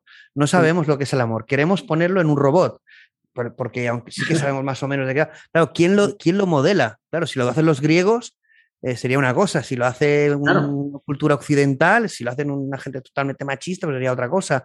Si hace una gente a lo mejor más futurista, no lo sé. Es decir, eh, el amor es, son conceptos que se van a modelar y que se van a aplicar en, productos tecnológicos. Y eso éticamente y filosóficamente es un reto, porque, bueno, supongo que legalmente habrá un marco, ¿no? Pero bueno, salió, me acuerdo, bueno, aquí incluso en la Universidad de Alicante, yo cuando lo vi me quedé, esto que voy a decir, no, no, me acordaba y viene muy, muy al caso, y es que hicieron una charla y una ley de, sobre violación de robots. Aquí en la mm. Universidad de Alicante, me acuerdo, un debate sobre, claro, tú te compras un robot y tú no puedes hacerle lo que tú quieras, claro, porque tú estás infringiendo una serie de comportamientos eh, y, una replicación de comportamientos eh, que en los humanos es delito, pero pero hay un debate de que, claro, que si lo haces con una máquina, tú no puedes hacer lo que. Pero claro, esto podríamos pensar, si no lo podemos hacer en robot, tampoco podríamos hacerlo en un videojuego. Yo no puedo entrar en el GTA y empezar a matar gente o insultar, decapitar a gente, dispararla a la cabeza. Aquí entramos en el terreno de qué está bien y qué está mal. Antes has dicho una cosa muy interesante, si no será el enamoramiento un constructo eh, totalmente cultural, ¿no? lo que está bien y lo que está mal, ¿quién, quién lo va a decidir, ¿no? Eh, a mí me da mucho miedo cuando dice, esto se va a legislar. Joder, ¿quién lo va a legislar? me da mucho, mucho miedo, ¿verdad? Y, eh, tenemos que pensar que en la sociedad en la que vivimos actualmente, con los, el ritmo de cambio que tenemos, lo que está bien y lo que está mal hoy en 10 años, eh, tú fíjate, un ejemplo muy tonto, pero todas las comedias de hace 10 años que, esta la prohíbo, este capítulo no, este está, ah. este ¿verdad? Y, al final acabamos eh, prohibiendo eh, dibujos de Dragon Ball y, cosas. bueno, eh, ¿no, Dragon Ball, las, películas de Alfredo Landa o de Fernando Esteso y Andrés Pajarero, esto es cine, cine prohibido hoy, ¿no?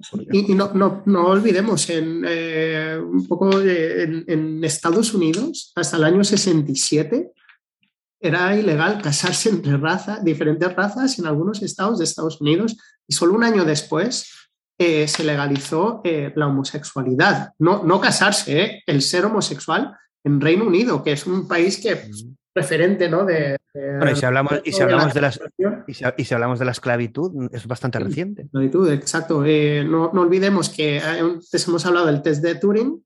Alan Turing está nombrando así por Alan Turing, es uno de los eh, padres, si no el padre de la inteligencia artificial, y este señor eh, fue internado en un psiquiátrico por, por su condición de homosexual y, acabó quitándose la vida. Eh, fijémonos hasta, hasta qué punto ¿no?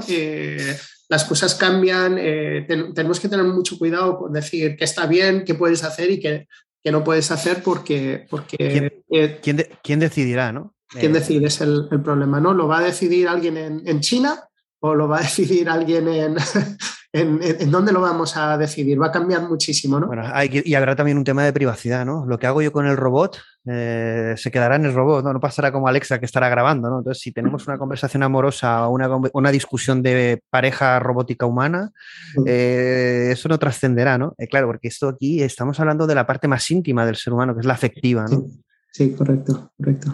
Abre Liliana, campos muy que- interesantes. Aquí vamos a pasar, bueno, vamos- si quieres comentar algo, vamos a pasar a- Sí, al a mí tema me de... parece que, mm, que como todo en la vida, esta clase de, de temas son muy culturales, ¿no? Entonces, eh, a diferencia de lo que tú decías, Placio, cuando yo estuve en el Museo de la Robótica de Japón, entendí muchísimas cosas de los robots que no había entendido. Eh, lo, primero, eh, lo primero que te muestra el museo es que antes, eh, eh, no sé si os acordáis, pero in- incluso eh, se trató de hacer uno, yendo un poco hacia el mismo tema que, que hablaba Roberto, se trataron de hacer robots muy humanos. De, de ahí salen los robots humanoides. Y lo que nos contaban ahí es que entre más humanos se hacían los robots, más las personas sentían miedo.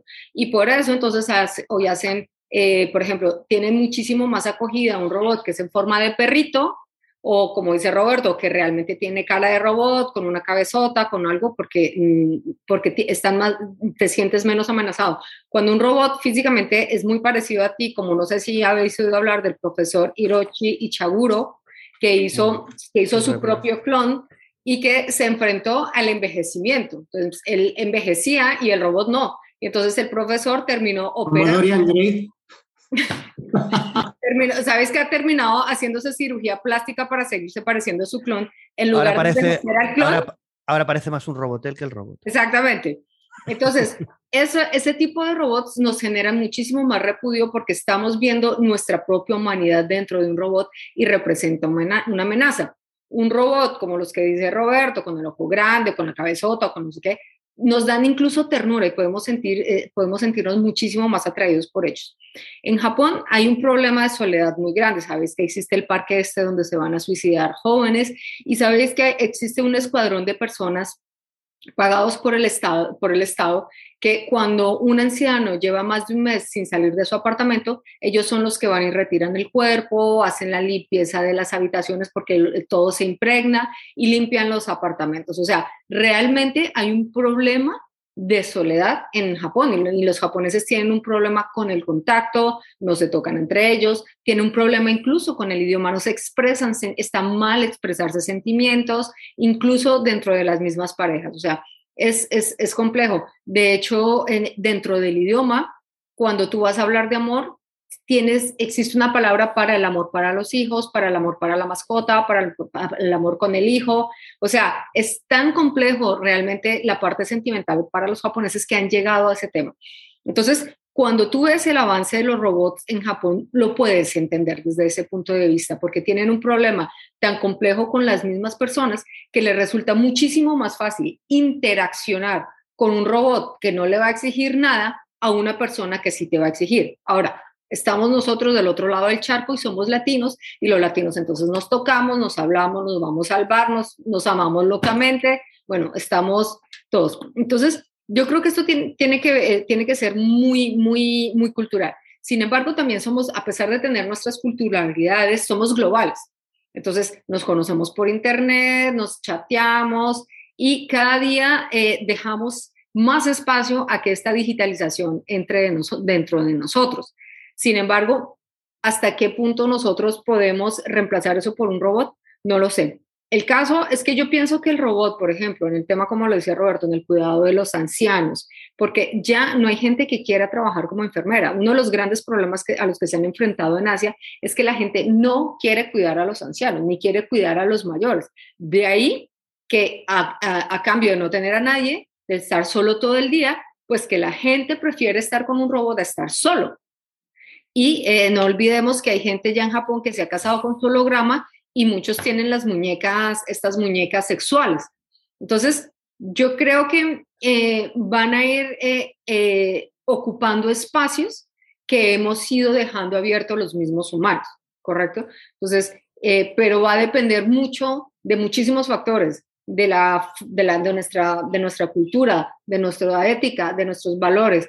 Entonces, yo, por ejemplo, entiendo que si yo voy a un, a un hotel, eh, como ya me pasó y me encuentro un robot que habla 17 idiomas, pues va a ser mucho más fácil para mí si yo voy a Tokio y el robot entiende mi idioma, ¿sabes? Habla en español y me contesta en español y me soluciona los problemas en español, eso lo puedo entender. Ahora, que yo quiera llegar directamente a reemplazar lo, mm, eh, el humano y tener una relación em, de pareja con un robot, pues pienso que va a tomar muchísimo más tiempo, por lo menos en nuestras culturas. Bueno, aquí lo que vamos a analizar es, como tú hubieras dicho, has tocado ya varias cosas y es que la configuración, vamos a evaluar ahora los escenarios donde se produce esa interacción eh, amorosa o afectiva no hablamos de sexualidad, aunque también evidentemente se contempla, pero ¿dónde se podría dar? ¿no? Y, voy a dar unos, unos, casos y van a chirriar mucho, ¿no? Y vamos a decir, estos sí, estos no, estos me parecen bien, estos me parecen mal, ¿no? Evidentemente uno es el, el, de tener una pareja, ¿no? Evidentemente, aunque sea una compañía. Hay un documental está en filming, eh, que habla de justamente de eso, es un documental de, de pues una muñeca sexual, robótica, y, bueno, una persona que vive con ella y bueno, un poco la experiencia, ¿no? Pero evidentemente nos causa risa porque aún no son muy realistas, pero esto con el tiempo se irá corrigiendo, evidentemente. Hasta el punto que llegue a ser humano, tardaremos mucho tiempo, evidentemente, tiene que llegar mucha tecnología para llegar a ello, ¿no? Pero con un cierto grado de, de, de realismo, la gente lo va a adquirir como producto, ¿no? Una como pareja, ¿no? ¿Vale? Está claro. Una como acompañante, como bien has dicho tú. Vivimos una sociedad cada vez más solitaria. Es decir, en España tenemos que recordar eh, pues que la principal causa de, mortalidad es, en los jóvenes es, la, es, el suicidio, eh, la salud mental es uno de los problemas de esta sociedad. Es decir, no podemos decir que lo estamos haciendo genial en este sentido. Entonces yo puse ese título, que algunos también me lo han criticado, que es una sociedad sin alma está buscando los robots lo que no encuentran los humanos, y yo creo que es así. No cumplimos las expectativas humanas. La sociedad que estamos creando no es eh, una sociedad humana en ese sentido, es una, una sociedad digital, inteligente, rápida, pero el ser humano está viéndose superado en ese sentido porque requiere de una serie de cosas que el ser humano no da y tendrá que darlo los robots. Entonces, por ejemplo, el tema de un amigo. El tema de un cuidador, está claro que sí, ¿no? Está claro los robots a nivel de un cuidador. Eh, compañeros de trabajo. Imaginad que tenemos compañeros de trabajo en almacén, en restauración. Empezamos lo que dices tú, a lo mejor no los sustituyen, pero empezamos a ver que un equipo de personas hay 10 humanos y 4 robots. Eh, en los bebés, imaginaros, por ejemplo, que alguien quiere tener el proceso de, de criar un bebé pero no va a crecer, evidentemente, pero ese proceso de que sea totalmente casi que inteligente, ¿no? Que llegue incluso a tener que, pues esa interacción de cuidado, etcétera, e, existe, es un producto muy demandado. Hay la gente que tenga curiosidad, los, los baby reborn se llaman, ¿no? Eh, por ejemplo, robots que cuiden a bebés o a niños, que hagan de cuidadores, de maestros. Un maestro robot, por ejemplo, cada vez tenemos menos tiempo, con lo que la educación de los hijos recae en, seguramente recaerá en robots. Esto es como decir, no, no, no, eso no queremos. Os recomiendo también la película eh, Yo Madre y Mother de Netflix, que es un robot que cuida a un bebé. Eh, y un poco el paradigma te hace, te hace visualizar si somos eh, los humanos los ideales para criar a humanos. Hombre, la respuesta sería sí, sí, los, bueno, los padres y las madres van van a crujir, ¿no? Pero eh, bueno, mirar, abrir la mente, ver esta película y, seguro que al menos alguna curiosidad se os plantea, ¿no? Eh, el tema de tener una familia robótica, imaginad que puede ser híbrida o no. Imaginad que yo llego a casa y tengo mi mujer y dos hijos robots. Y, esto también pasa en una película, eh, no me acuerdo del título, estoy viéndola ahora, que básicamente es una familia y uno de los componentes es un robot, es un niño robot y se estropea. Y entonces el niño se estropea y entonces, eh, bueno, no, no, encuentran quien lo pueda reparar. Y claro, la familia está en shock porque no lo pueden reparar, pero es que el niño es casi humano y forma parte de la familia. ¿no? Entonces, claro, aquí hay paradigmas que empiezan a chocar porque no es que vayamos a cuidar a los ancianos, sino que van a formar parte del núcleo humano de interacción humana, del constructo de mi vida, de mi experiencia de vida humana estos robots van a ser más importantes seguramente que los propios humanos, porque los humanos no son capaces de satisfacernos. Esto lo que proporciona es un mercado económico potencial brutal. El más importante ahora mismo y el que se ve es el de cuidadores de ancianos, como bien, habéis dicho, soledad, eh, una sociedad envejecida, eh, temas de salud. Entonces, claro, eh, hay un mercado, esto se ve como un mercado muy, muy, muy interesante, pero también esto nos lleva a un problema de configuración social, ¿no? ¿De acuerdo? Y, y, bueno, en este sentido, aquí bueno, nos comenta Roberto que tenemos el tiempo limitado. ¿Tú qué piensas de todo esto, Roberto? pienso la verdad que, estoy totalmente de acuerdo. Me, ha recordado una cosa que has dicho. En una conferencia empezamos hablando de eh, inteligencia artificial y siempre acaban las conversaciones pareciéndose más a un debate sobre eh, filosofía que, de tecnología, ¿verdad? Y, una señora un poco asustada, eh, hablando de cómo iba, dónde iba a llegar la inteligencia artificial, y me dijo, y me dijo ¿cómo podemos asegurarnos que, que la inteligencia eh, artificial pensara como nosotros? Y yo digo, nuestra única esperanza es que no piense como nosotros.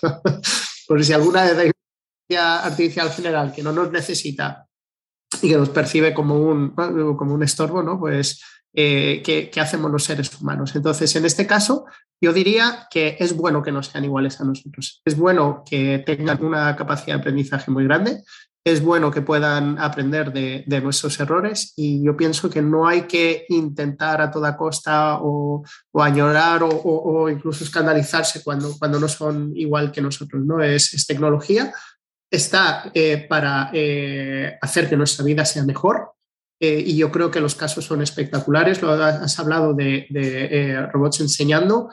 La, la, gente a la que los profesores en la escuela donde va mi hijo igual no saben hablar chino o hablar francés y hablar inglés, ¿no? Y, eso lo puede hacer una máquina, porque, porque no, no, va a estar bien que una máquina le enseñe estos, idiomas, pero el profesor humano le puede enseñar otra, otra serie de cosas como, como el humor ahora mismo, ¿no? Que, es algo que es muy difícil que, que una máquina te, te, llegue a enseñar, o el pensamiento creativo o, o, la inteligencia emocional, ¿no? Entonces yo pienso que ha llegado un momento que la tecnología ofrece tantas eh, ventajas que no tiene ningún sentido enfrentarse a ello, escandalizarse y vamos a decir, oye, hay cosas que, nunca, eh, siempre han sido de esta manera y ahora hay otra forma. Antes, mira, antes la gente cuando ha empezado eh, los libros, después de la, publicarse libros y acceder a ellos, pensaba que la juventud estaba corrupta porque estaban todo el día leyendo, ¿no?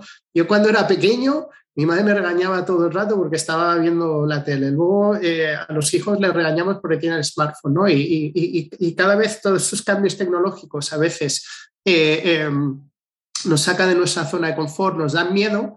Y, yo diría a la gente, eh, va a llegar un momento en, el que yo puedo tener una conversación mm, muy interesante con, con algo que no es humano, me parece, me parece maravilloso, ¿no? Yo, yo quiero probarlo. Eso no significa que voy a dejar hablar con humanos, ¿no? Significa, es como cuando empezaron, eh, hemos vivido todos cuando empezaron los chats, ¿verdad?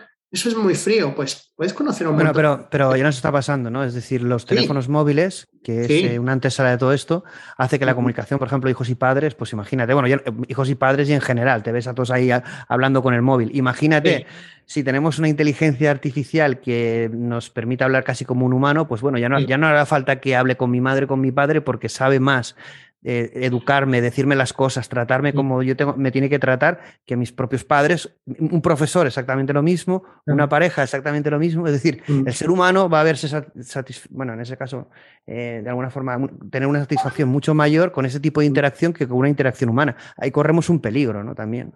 Ya está pasando con los móviles, ya está pasando con los móviles, que nos está idiotizando en ese sentido. Sí. Sí, es, es, posible, pero también es como, como lo percibimos, ¿no? Y, y, también yo creo que nos va a sacar de nuestra zona de confort. Es, decir, has hablado del, del, caso del padre que no le hace caso al hijo porque está hablando del móvil. Joder, dale unas conversaciones más interesantes a tu hijo.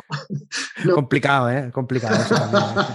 y, y, no te va a estar todo el día con el móvil. Yo, yo creo que esto no, no debe preocuparnos demasiado. Y, y también hay una cosa que no hemos hablado hoy, que creo que es súper interesante, que es el transhumanismo y, cómo podemos eh, converger con, la, con, la, tecnología para, para crear un, ser totalmente diferente. Y, creo que tiene, tiene que ver. ¿no? Eh, hay, mucha gente que dice las eh, personas contra la inteligencia artificial. Oye, ¿y qué tal si, si nos unimos? Que de hecho ya nos estamos uniendo, porque todos, todos somos 100% dependientes de, de esto. ¿no? Sin esto no puedes conseguir trabajo, no puedes estar en contacto con tu familia muchas veces. Para algunas personas no puedes ligar sin, sin tu smartphone, ¿no? Y ya, ya, no, ya no sé, ya somos medio cyborg, somos un cyborg muy, muy primitivo. Somos, somos ya humanos aumentados en este sentido, ¿no? Pero bueno, evidentemente vamos a un escenario en que van a haber como varias tecnologías y vamos a interactuar con ellas, ¿no?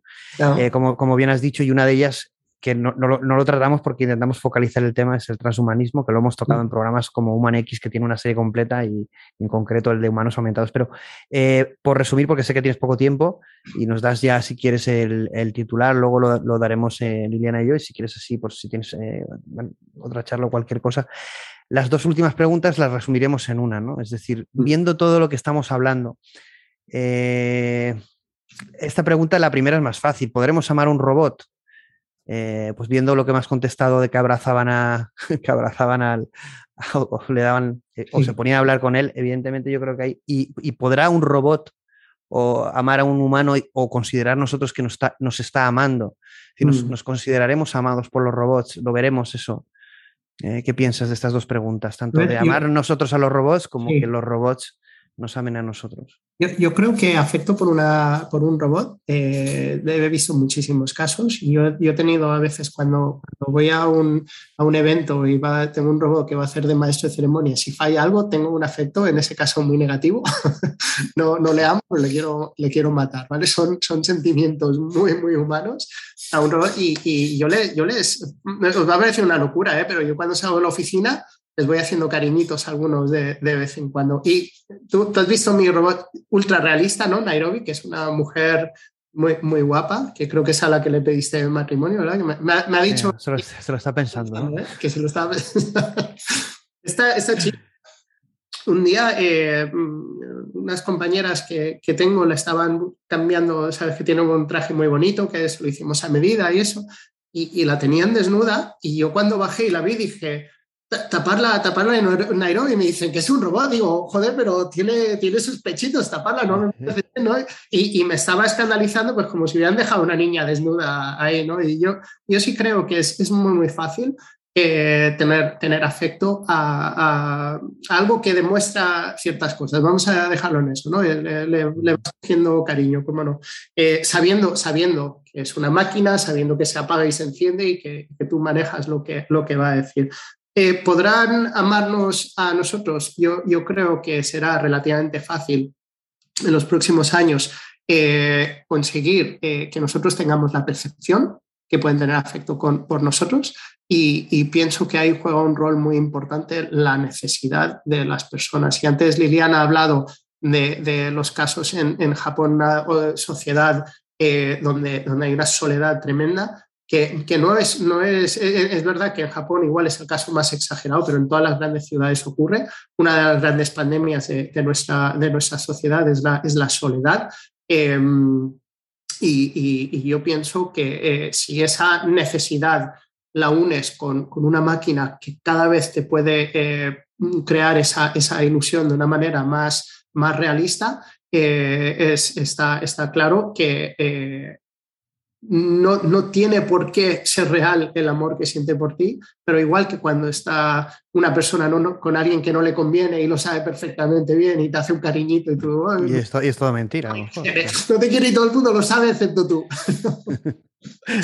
Bueno, pues Roberto, ha sido un placer. Como sé que tienes un poco de, de prisa porque tienes una agenda muy apretada, te agradecemos un montón que hayas estado con nosotros. Muchísimas gracias. Y, esperamos contar contigo una vez, eh, en, en sucesivos programas. Cuando queráis, un placer. Liliana Plácido. Gracias, hasta luego. Gracias a todos. Adiós.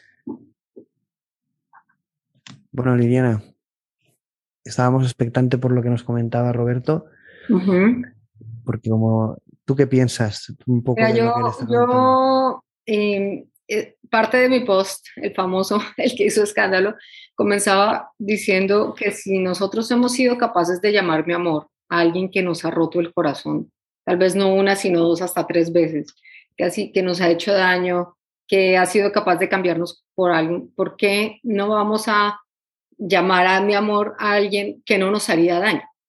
Porque estamos hablando bajo la paradoja que un robot sería programado para no hacernos daño, para cumplir todas Satisfacernos, nuestras para cumplir funciones, nuestros para cumplir hasta nuestro más mínimo deseo.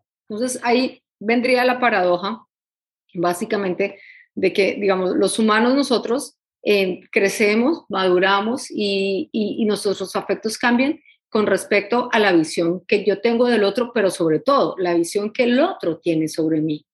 O sea, no es lo mismo que yo ame a sentirme amada. Entonces, cuando yo me siento amada, mi vida cambia, me siento mejor, me no sé qué. Ahora, el día, y aprendo de eso, aprendo que, qué es lo que me gusta de ser amada.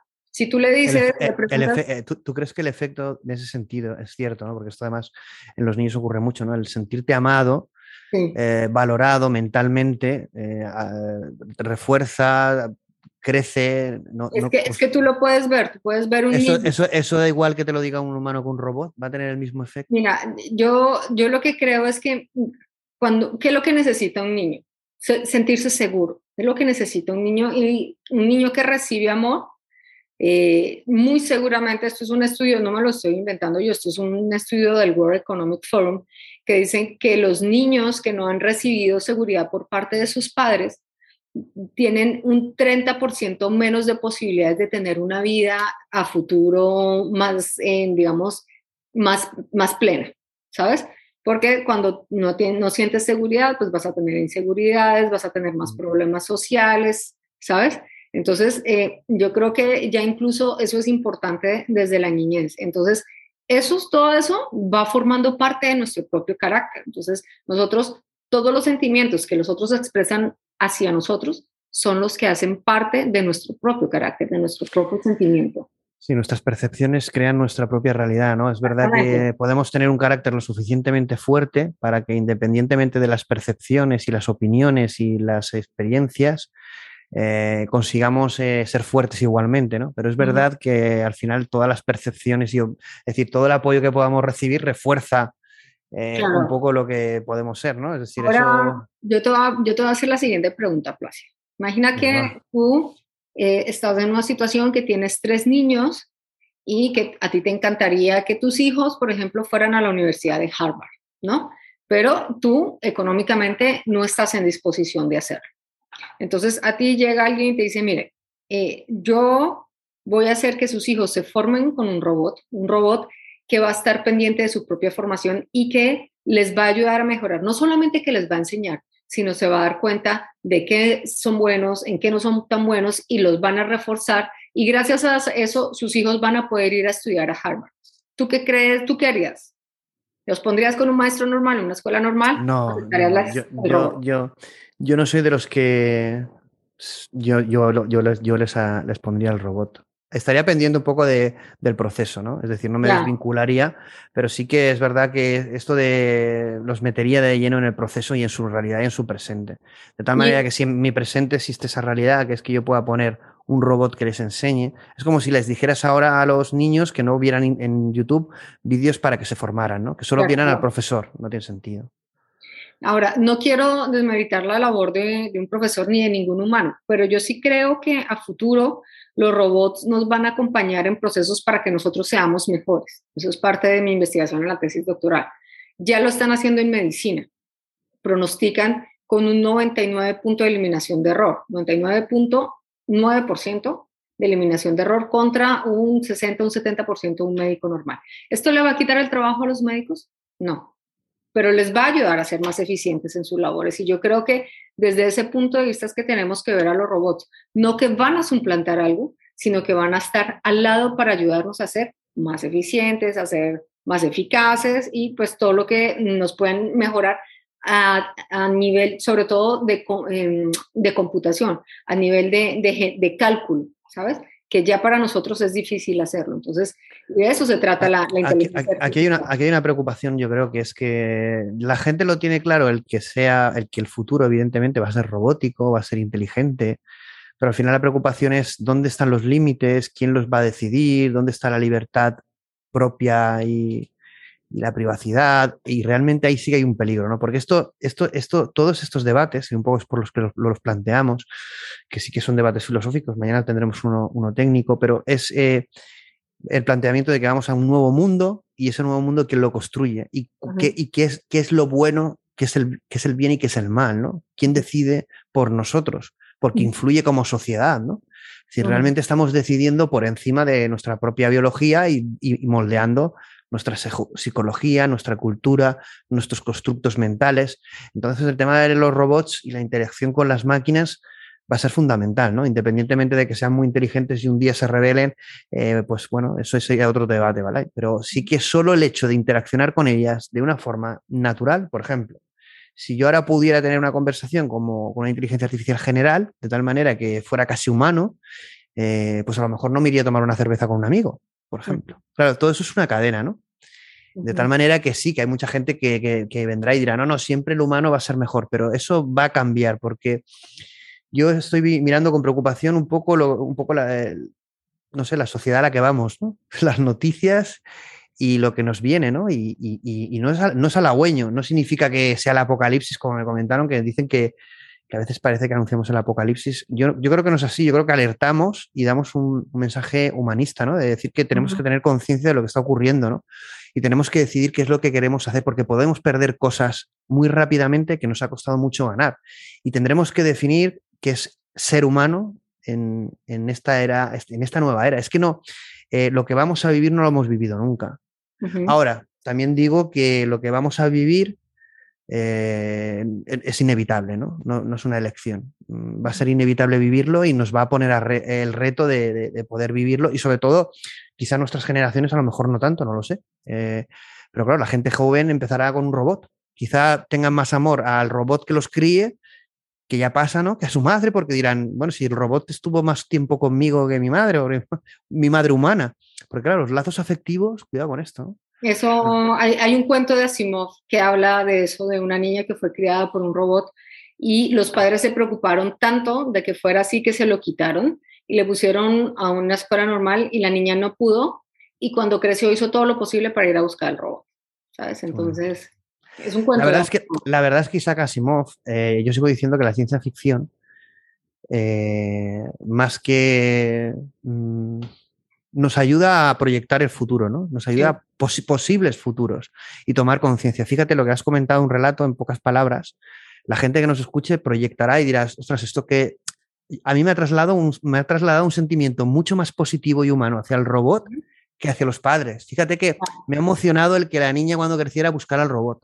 Me, han dado igual los padres, pero realmente eran sus padres, ¿no? Pero, sí. Yo creo que, mm, yo creo que nosotros, o sea, eh, yo creo que hay muchísima literatura, hay muchísimo que ver. Em, yo creo que leerse Sueños de Robot de Asimov, yo creo que nos ayudaría a, muchos entender hacia dónde va el futuro y, y, porque es justamente una sociedad donde ya se convive con robots y él ya muestra ciertos problemas con los robots que me parecen interesantes. Ahora, ¿Cuál es el problema de los límites? Pues que no los tenemos. Los humanos tenemos una capacidad especial de eh, poner, eh, muy especial para no atender a los límites hasta que ya no es un peligro. Entonces, ¿de qué se trata este espacio como este o como el mío, como muchos de los que estamos metidos en este tema? No es que nosotros queramos ir en contra de la humanidad, nosotros justamente lo que estamos haciendo es una tarea de evangelización, o sea, de decir, esto puede llegar acá y esto es, es algo que puede, esto es un retrato del futuro. Ahora, ¿qué vamos a hacer para no llegar allá o para llegar de la mejor manera? ¿Sabes? O sea, eh, básicamente yo creo que como todo en la vida, el ser humano tiene una elección. ¿Nosotros decidiremos o seremos meros comparsas? ¿Seremos meros espectadores?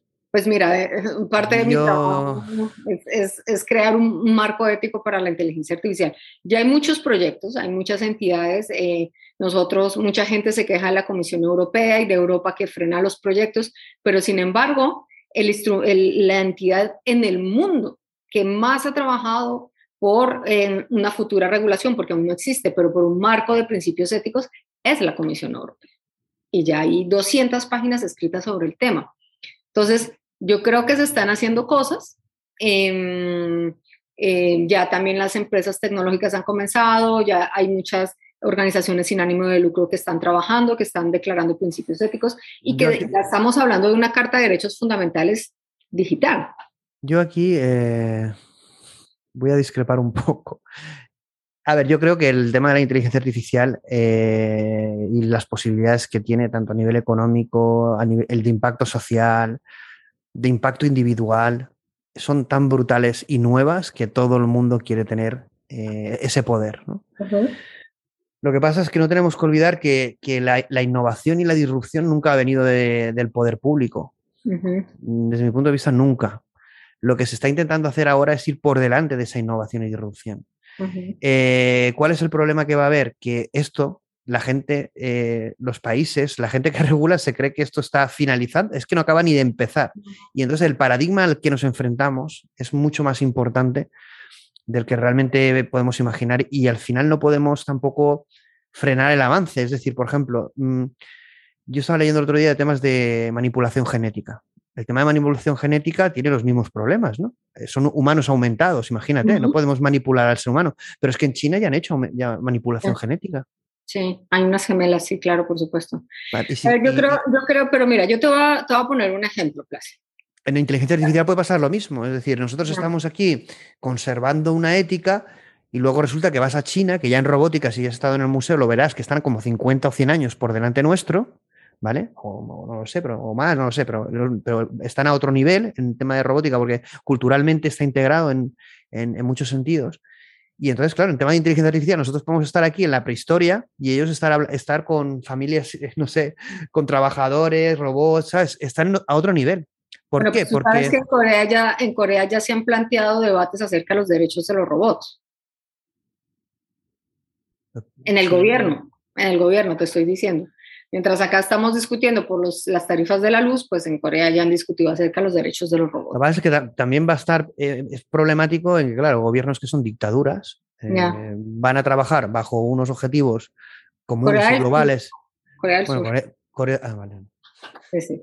Entonces yo creo, pero mira, yo te voy a poner un ejemplo. Eh, los primeros en Occidente, hablo en Occidente, de hablar de justicia fueron los griegos. Y hasta hoy crearon ese concepto, se crearon leyes y de hecho no, todavía vivimos en una democracia que ellos crearon. Cuando ellos crearon ese concepto, no sabían que iba a pasar lo que pasó todo. Y sin embargo, hoy dentro de los principios éticos que estamos apelando a la inteligencia artificial, es los de justicia, equidad, transparencia, ¿sabes? Entonces, yo creo que hay valores humanos que son comunes, son verticales a las personas, ¿sabes?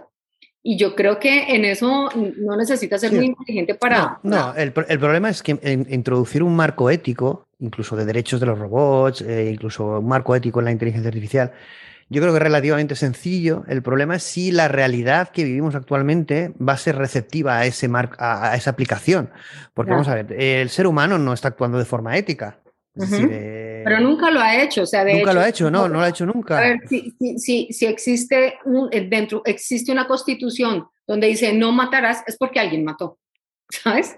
Si existe una constitución que dice no tendrás derecho a robarle a otra persona, pues es porque alguien lo pero, hizo. ¿qué, pero ¿qué estamos viendo en esta sociedad? Una sociedad sin transparencia, una sociedad donde eh, no es Pero lo, lo ha existido en algún momento de la historia. No, nunca. Lo que pasa es que cada vez va a ser más cruel en este sentido y cada vez somos más conscientes de que eso tiene una, una repercusión en nuestras libertades y en nuestra forma de vida y que realmente es para beneficio de unos pocos.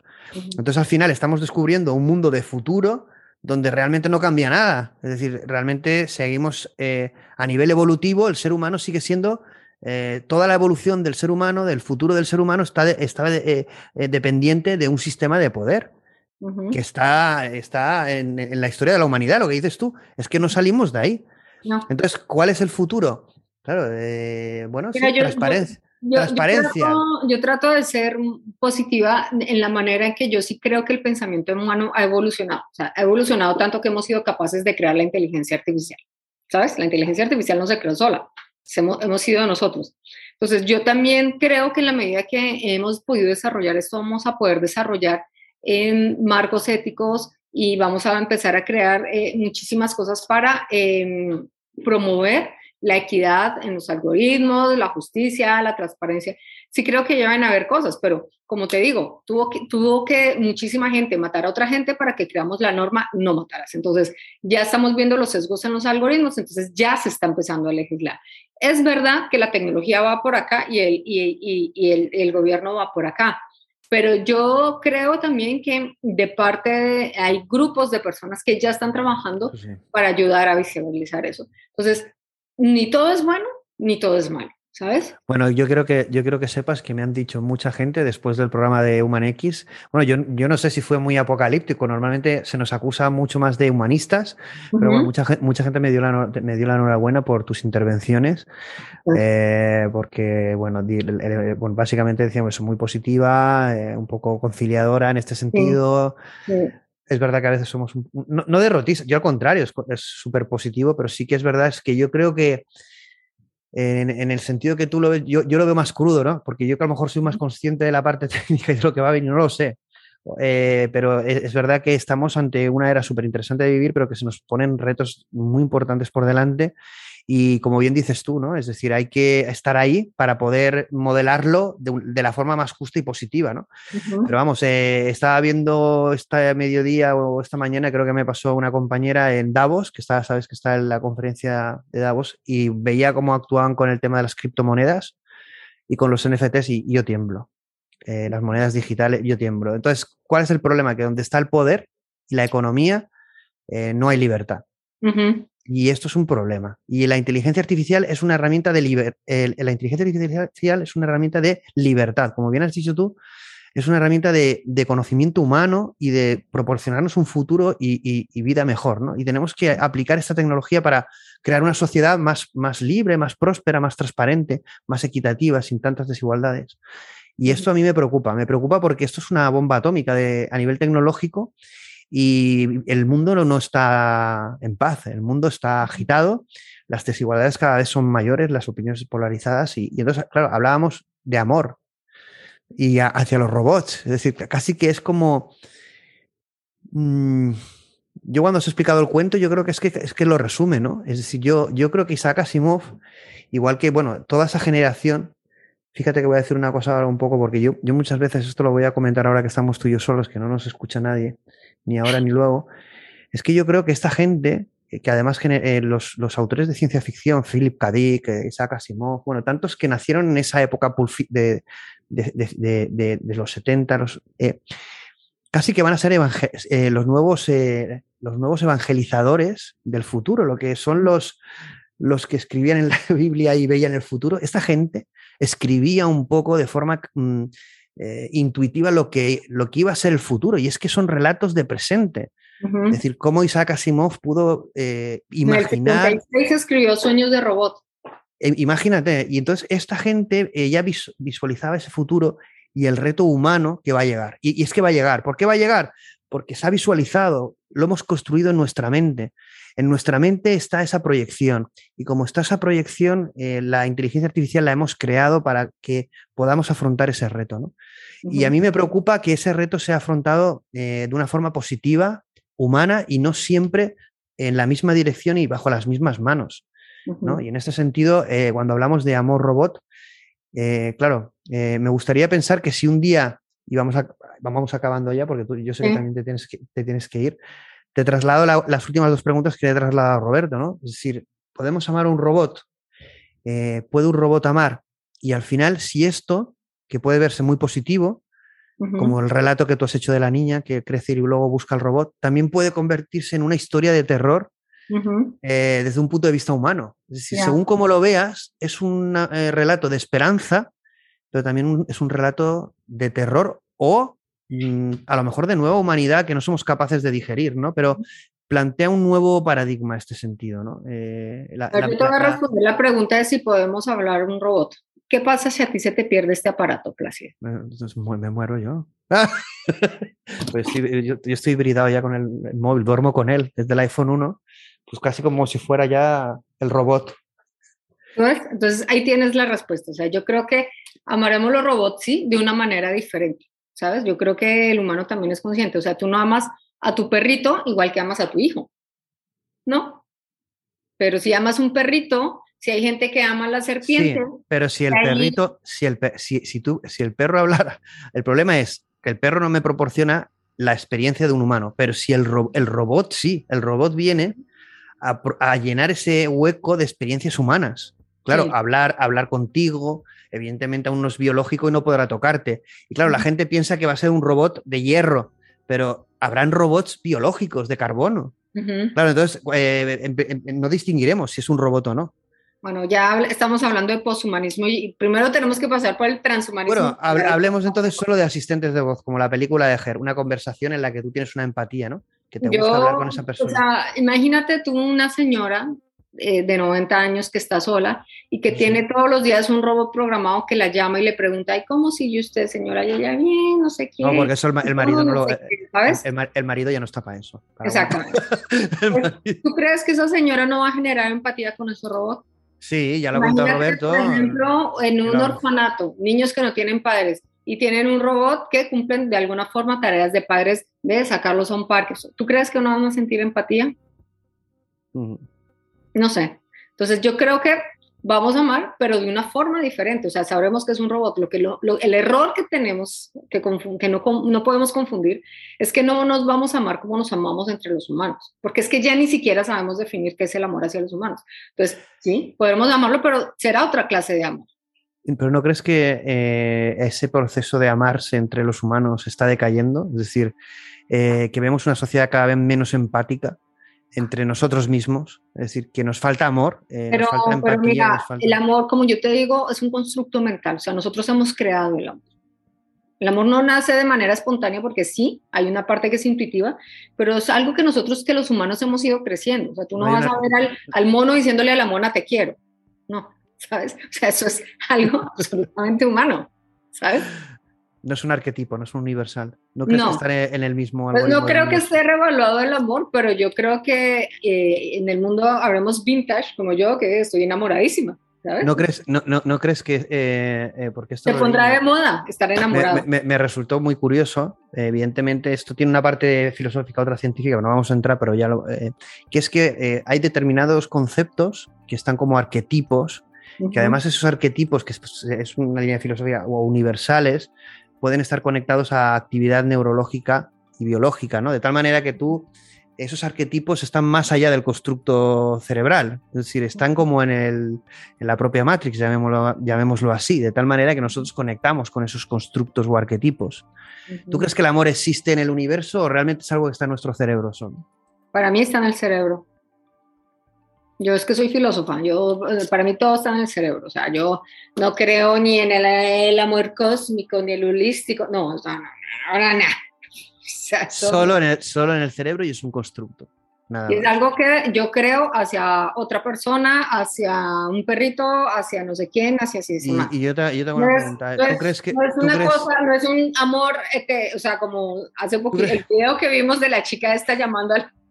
¿Tú crees- pero, bueno, te voy a preguntar, me vas a dar dos minutos y ya está. ¿Tú, crees que, por ejemplo, el hombre de Cromañón cuando estaba en la cueva, solo, pintando eh, los animales y con una hoguera, eh, él no, no tendría la palabra amor, pero ¿no crees que eso ya lo, lo tenía interiorizado, lo que es el amor? ¿O, o no, no, no, está- no, no, No, no sabía? yo creo que es muchísimo, es un sentimiento muchísimo más reciente. ¿Seguro? Sí, estoy absolutamente convencida. Estoy absolutamente convencida. ¿Tú crees que el hombre de Cromañón, cuando tenía un hijo y se moría por un accidente o venía un animal y se lo comía, no sentía amor o no sentía... Pero sentía el mismo instinto que siente un animal por su cría, ¿Y cuándo dejó de ser un instinto y ser un monstruo? cuando nosotros desarrollamos más el neocórtex, ¿sabes? ¿Cuándo, cuándo pasó eso? Eso, el- estamos hablando de 30, el cromañón es mucho más anterior y el, estamos hablando, el neocórtex es hace como 30.000 años. Es decir, el- la, la generación del neocórtex, que es lo que supone una mayor capacidad eh, cerebral, Ujú. es lo que nos va a permitir generar un, un arquetipo o constructo como es el que- amor. que antes, antes éramos como animales. no es que fuéramos como animales, pero actuábamos de manera muchísimo más inst- instintiva. Y así, y, y en la medida que nosotros hemos ido creando civilizaciones, pues hemos ido creando el amor, hemos ido creando castillos, hemos ido creando la justicia, hemos ido creando el dinero, ¿sabes? O sea, todo esto ha sido producto humano. Yo no, no bajo un, un marciano como tienen mucho las teorías y vino y nos enseñó a hacerlo. ¿no? So, todo lo hemos creado las personas. Incluso los sentimientos los hemos creado.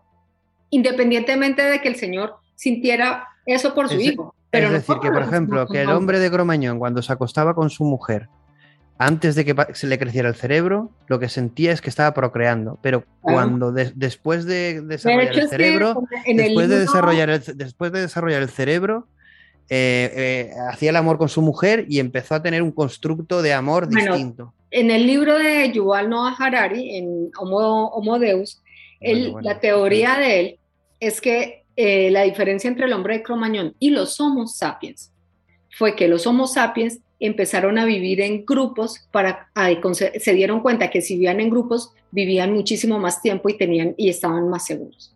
Y esa es su teoría en, ese- en parte de, de ese libro.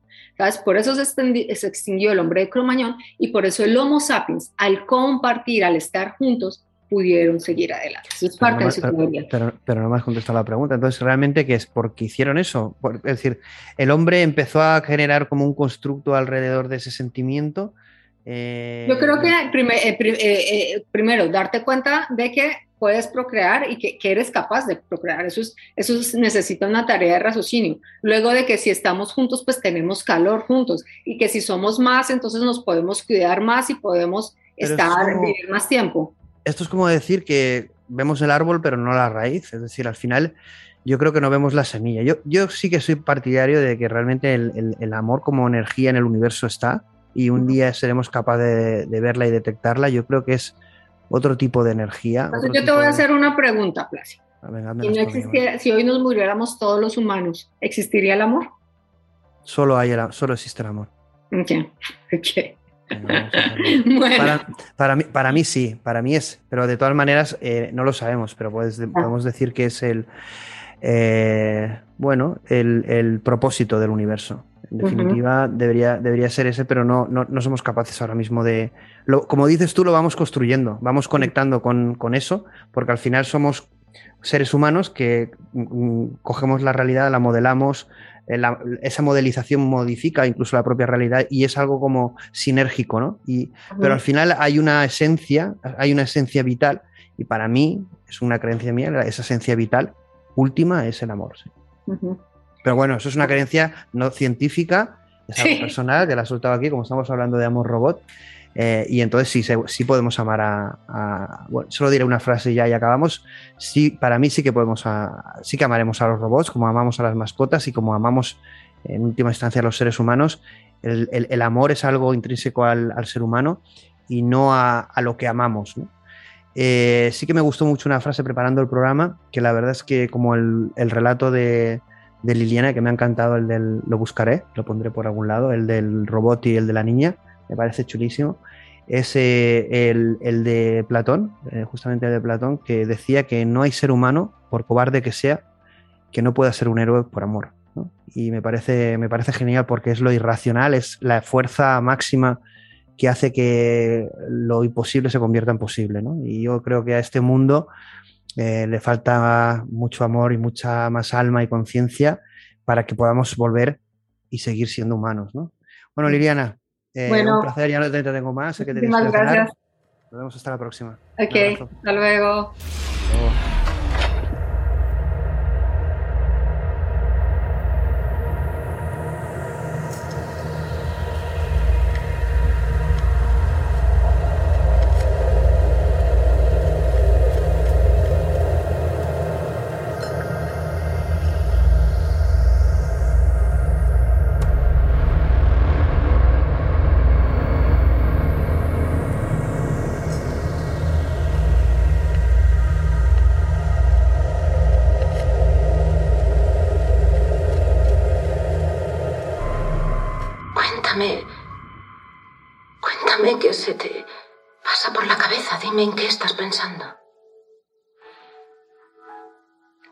Bueno. Está bien.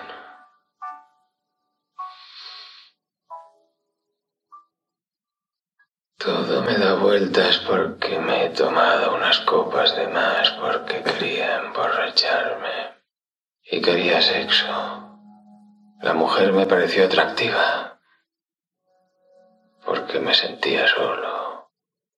Puede que solo porque me sentía solo. Mm, Quería que alguien me follara y quería que alguien quisiera que la follara. A lo mejor así habría tapado ese agujerito minúsculo que tengo en mi corazón, pero probablemente no. Sabes, a veces creo que ya he sentido todo lo que puedo sentir. Y que a partir de ahora no sentiré nada nuevo. Solo versiones menos intensas de lo que ya he sentido. Estoy segura de que eso no es verdad. Te he visto sintiendo alegría, te he visto maravillarte ante las cosas. No sé, puede que no lo veas en este momento, pero es comprensible. Has sufrido mucho. Has perdido una parte de ti mismo. No gritas como antes, lo que es bueno. Pero sé que todavía te aferras a él. Y necesitamos trabajar tus problemas de ira. Estás enfadado con todo el mundo, con la sociedad. Sociedad de mierda. Tienes mucho por lo que estar enfadado, pero guardártelo para ti y quedarte callado como haces ahora no va a ayudarte. Hay dolor ahí dentro y es ahí donde debemos trabajar. ¿Qué es lo que tanto te decepciona de la sociedad?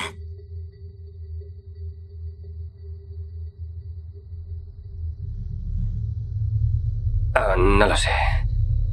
Es porque todos pensamos que Steve Jobs era un gran hombre a pesar de que sabemos que hizo miles de millones a costa de niños. O puede que sea porque todos nuestros héroes son un fraude. El mundo en sí mismo es una gran mentira. Nos boicoteamos unos a otros con nuestros comentarios de mierda disfrazándonos con perspicacia. Nuestra red social finge ser algo íntimo. ¿O es que votamos por eso? No con nuestras elecciones fraudulentas, sino con nuestras cosas, nuestras pertenencias, nuestro dinero. No digo nada nuevo. Todos sabemos por qué hacemos lo que hacemos. No porque los juegos del hambre nos haga felices, sino porque queremos estar sedados. Porque resulta doloroso no fingir porque somos cobardes. Sociedad de mierda.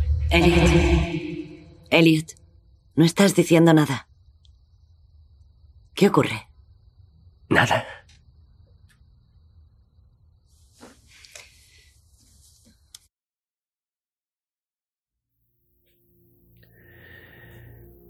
Un debate, un tema apasionante, un tema que da mucho de sí.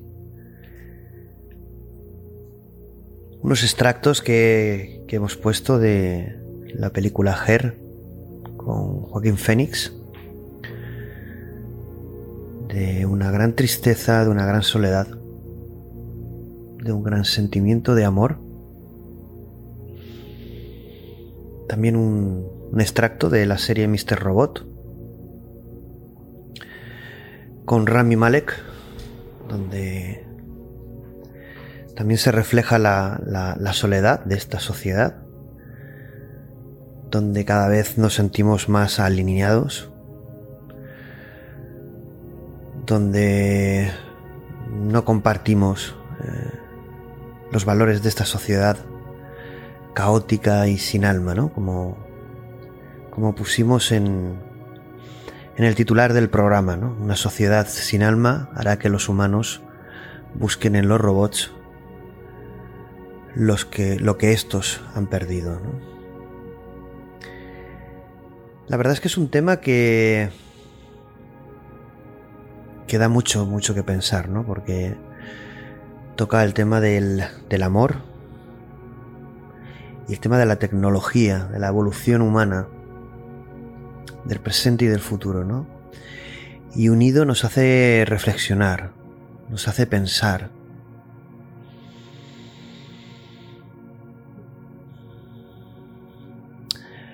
La verdad es que al intentar preparar este, estas últimas reflexiones sobre, sobre el programa, pues la verdad es que he sentido pues, eh, un gran bloqueo.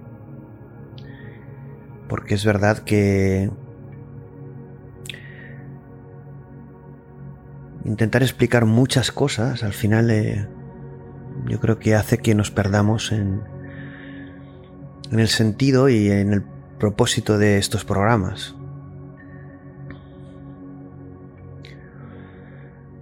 El sentido y el propósito de estos programas es al final eh, pensar juntos, tomar conciencia de, determinados eh,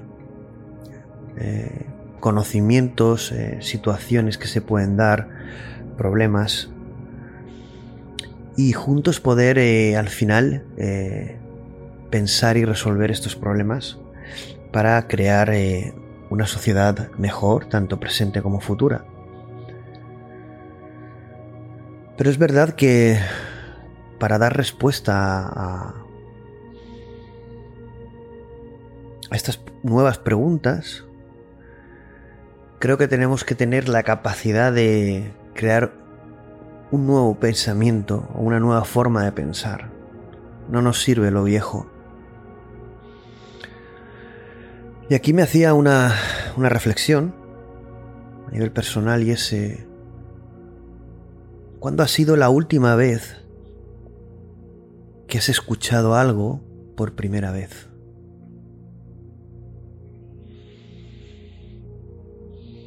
Y sí, voy a repetir otra vez la pregunta por si no la habéis entendido, pero es algo muy claro, pero que cuando llega a nuestra mente se vuelve confuso, es curioso.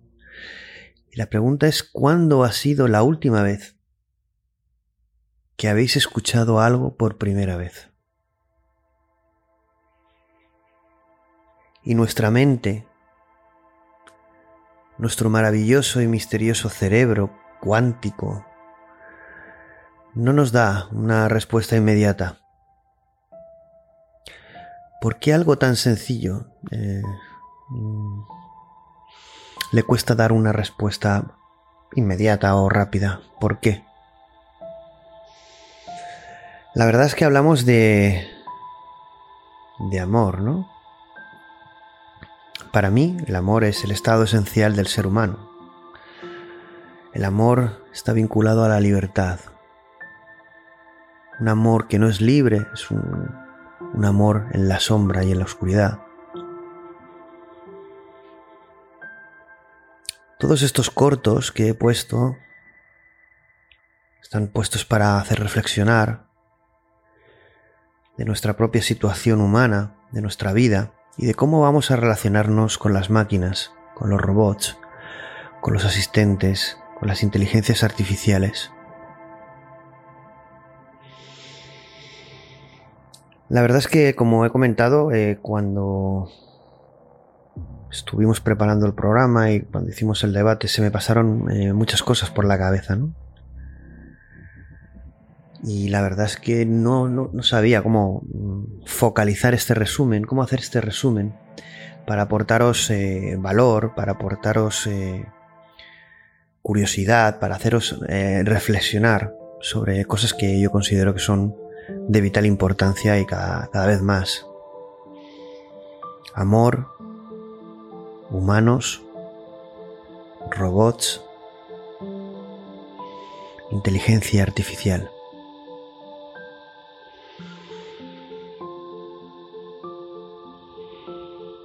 Nos sentimos, la verdad, eh, muchas veces solos en este universo, en esta realidad, en esta simulación. ¿Y qué debemos recordar? Pues debemos recordar cómo conectar, cómo conectar con la fuente, con el universo, con nuestro verdadero yo con quién somos realmente.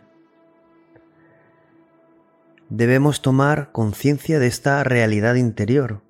Quizá esta sea la primera y más auténtica forma de amor. Nadie va a ayudarnos en esta tarea.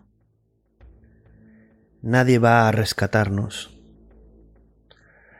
Podremos obtener conocimiento, podremos obtener indicaciones, exteriores, pero somos nosotros, nuestra voluntad, nuestro amor hacia nosotros mismos, quien determinará el que actuemos y el que determinemos. El realizar este ejercicio de escucha interior. Evitar el ruido. Crear el silencio y escucharnos.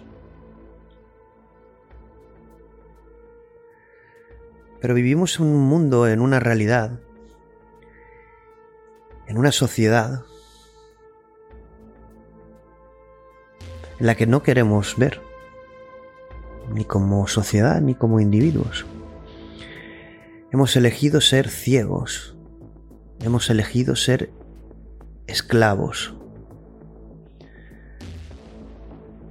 Sí, como decía Rami Malek en Mr. Robot, somos cobardes. Somos cobardes y no sucede nada.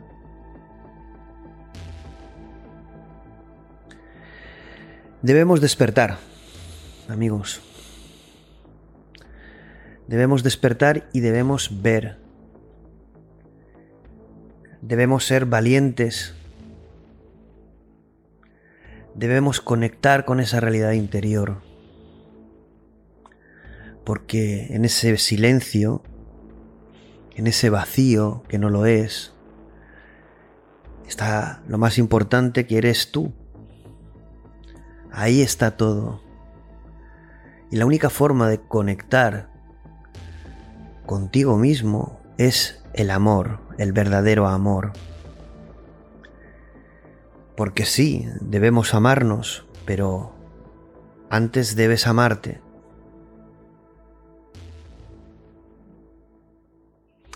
Y sin esa conexión que nos han cortado, que nos ayudan cada día a olvidar de forma constante, las redes sociales, los medios de comunicación, la misma sociedad. Es un bombardeo constante, lo vivís, lo sufrís.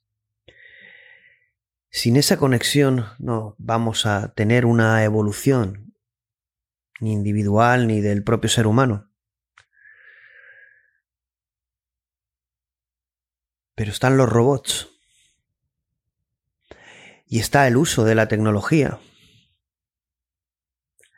de la inteligencia artificial, pero debemos afrontar esta aplicación, esta gran tecnología, de esta gran señal, de este gran mensaje, de esta gran visión, desde un nuevo prisma, un prisma y un enfoque humano.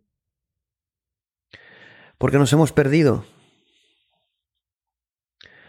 Nos hemos perdido a, la capacidad de poder maravillarnos ante, ante las cosas, maravillarnos ante lo que somos, ante uno mismo. Quizá en todo este proceso hemos perdido una gran parte de nosotros mismos, quizá la parte más importante, la más humana, pero no hay que perder la esperanza, amigos crearemos y encontraremos lo que no recordamos haber perdido. Quizá lo hagamos a través de, de la tecnología, de la inteligencia artificial, de este gran espejo, a través de nuestra interacción con los robots, contra, contra estas nuevas entidades inteligentes. Y sí, sentiremos eh, cosas nuevas seguro porque es un mundo nuevo, un futuro nuevo lo que viene. Siempre me he hecho una reflexión sobre, sobre el amor y es si nos dieran a elegir entre que nos comprendieran o nos amaran, ¿qué elegiríamos? Bueno, esta pregunta la he lanzado muchas veces a compañeros, amigos, amigas.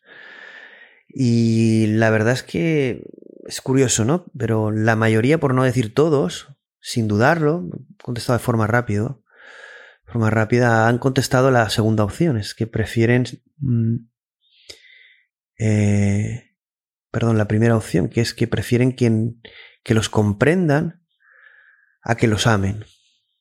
Eso es algo bastante sorprendente, ¿no? Parece ser que el amor lo tenemos como el sentimiento último, pero creo que la soledad viene del hecho de, de que no nos comprendan, de sentirnos incomprendidos, de quedarnos fuera de la realidad, de la simulación, del juego de la vida. Y en este déficit de, de entendimiento, pues quizá aquí los robots jueguen un gran papel porque nos, seguramente, como hemos puesto en los cortos, nos van a entender mejor que los humanos. Porque quizá los humanos ya no escuchen, quizá los humanos ya no empaticen, y entonces necesitamos a alguien que nos comprenda, que nos escuche, que nos entienda. Y estos pueden ser los robots, pueden ser las inteligencias artificiales, los asistentes, las superinteligencias, sean humanas o no, al final vienen a solventar algo que los humanos no hemos podido solventar. Bueno, quizá necesitemos aumentar al ser humano sus capacidades para entender al mismo ser humano. Curioso, ¿no? Hay un libro, un libro que, que me apasiona, que leí en su momento, pero de vez en cuando leo, que es el libro del banquete. es un relato de, para quien no lo conozca, es un relato de Platón, eh, que junto donde eh, Sócrates y, algunos amigos pues eh, debaten en, en, un banquete justamente sobre el amor, el deseo, la verdad, la ilusión, la trascendencia espiritual, también cualidades de, de un buen gobernante. Bueno, hacen pero principalmente tocan mucho el tema del amor, ¿no? Estos grandes pensadores. Porque la verdad es que podemos hablar, todos hablamos, ¿no? del amor en, en términos de poesía, filosofía, neurociencia, o a un nivel algorítmico, cosa sorprendente, si no sabemos lo que es el amor todavía, pero lo intentamos eh, discretizar, intentamos banalizar este sentimiento, emoción humana, y lo intentaremos llevar o, lo estamos intentando llevar a la inteligencia artificial, al algoritmo, al código, para poder implantarlo, evolucionarlo en nuevas entidades, en nuevos eh, modelos de vida, en robots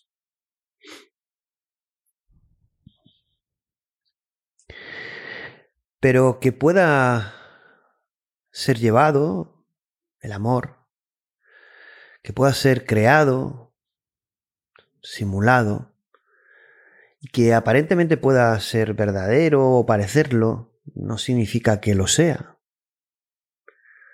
Porque esa es una pregunta que en, los, programas que hemos ido realizando en XHub lo hemos repetido y reiterado, ¿no? Porque al final, ¿qué es lo que hace que algo sea verdadero? ¿Qué diferencia hay entre algo simulado y algo auténtico? ¿Somos nosotros auténticos o somos simulados? ¿Nos daríamos cuenta? ¿Habría un método para detectarlo? Porque al final en el amor, ¿qué nos importa?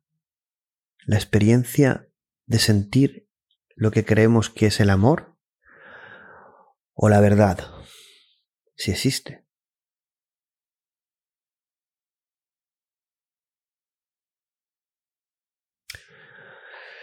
El amor es un, un estado,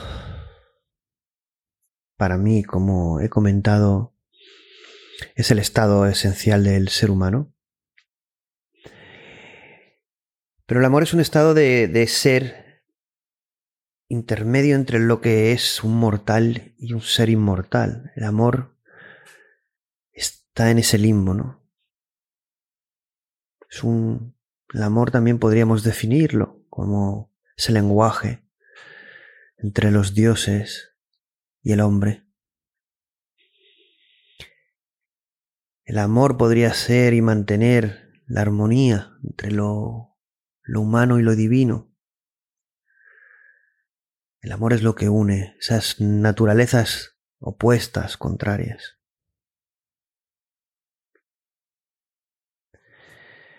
Pero de nada nos serviría eh, conocer o hablar sobre el amor, sobre su naturaleza, si no nos planteamos, si no nos preguntamos cuál es la misión o el propósito del amor. Porque al final, si ignoramos su origen, el objeto, los efectos, el fin supremo del amor, si dejamos todo esto en la oscuridad, ¿de qué nos sirve hablar de amor?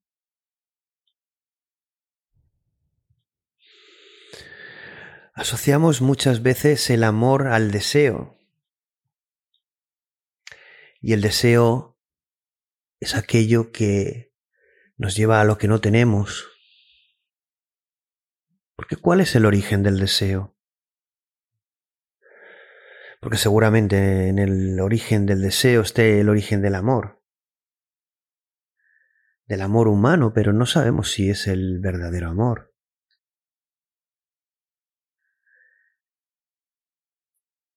El amor es ese sentimiento humano que que nos conecta con lo trascendente, con lo inmortal, con aquello que no tenemos, pero que parece que de forma innata recordamos. El amor, ¿qué es el amor? Creemos vivir en amor, pero realmente vivimos en Él. Vivimos en amor, viendo el mundo que estamos creando. La verdad es que tratando el tema del amor y de los robots, pues hay un autor de ciencia ficción que era inevitable que no saliera, salió en el debate. Lilian comentó un relato de de una niña que es educada por un robot. Y aquí al realizar las conclusiones, la verdad es que me puse a pensar en Isaac Asimov, en las leyes de la robótica, son muy conocidas, pero... Porque me hizo pensar que si creamos a los robots con estas leyes, seremos capaces de amarlos pero también, sobre todo, si ellos, habiendo sido creados con estas leyes, serán capaces de amarnos a nosotros. Yo voy a enumerar para quien no conozca estas leyes, para quien las conozca, pues recordarlas. Son tres, pero luego salió una cuarta. Y bueno, mm, reflexionaríamos o reflexionaremos, pensaremos juntos si el robot llega a conocer estas leyes que ha sido creado con estos condicionamientos, si sería capaz de amarnos o ese amor que sentiría el robot a partir de haber sido creado con estas leyes o limitaciones, le permitirían amarnos libremente. Porque como he dicho al principio, un amor que no es libre, es un amor de oscuridad. Vamos a enumerar estas eh, cuatro leyes de la robótica del genio y autor de ciencia ficción Isaac Asimov. La primera ley dice que un robot no puede hacer daño a un ser humano o por inacción permitir que un ser humano sufra daño. No puede hacernos daño un, robot al ser humano. No puede causarnos dolor. Pero en cambio los seres humanos sí que causamos dolor, sufrimiento a otros seres humanos. Y en el amor también, obviamente. ¿Quién no ha sufrido por amor? La segunda ley dice que un robot debe obedecer las órdenes de un ser humano, siempre y cuando no se contradiga la primera ley. Bueno, pues ahí tenemos una ley de obediencia. ¿Amaríamos a alguien que nos ha obligado a obedecer? ¿Amaríais a alguien sabiendo que estáis obligados a obedecer sus órdenes?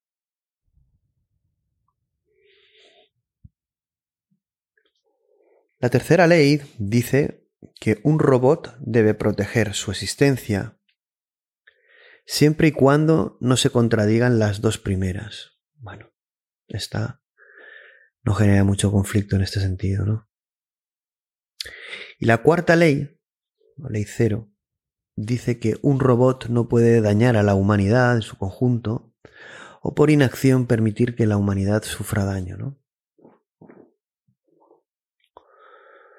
Es interesante eh, pensar sobre estas, estas leyes de la robótica de Isaac Asimov que condicionan el, el presente y sobre todo el futuro, futuro de posibles inteligencias artificiales con capacidades humanas o superiores a la humana, donde tenemos que poder tener control sobre ellas de alguna forma que no nos no se convierta en un problema, ¿no?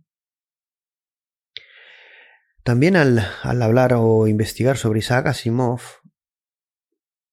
y sobre amor y sobre robots, hay un relato que yo creo que es brutal, yo lo desconocía, y cuando lo leí la verdad es que me impactó muchísimo, es un, es un relato corto que se titula Amor Verdadero, publicado en 1977, que está incluido en el libro Sueños de Robot.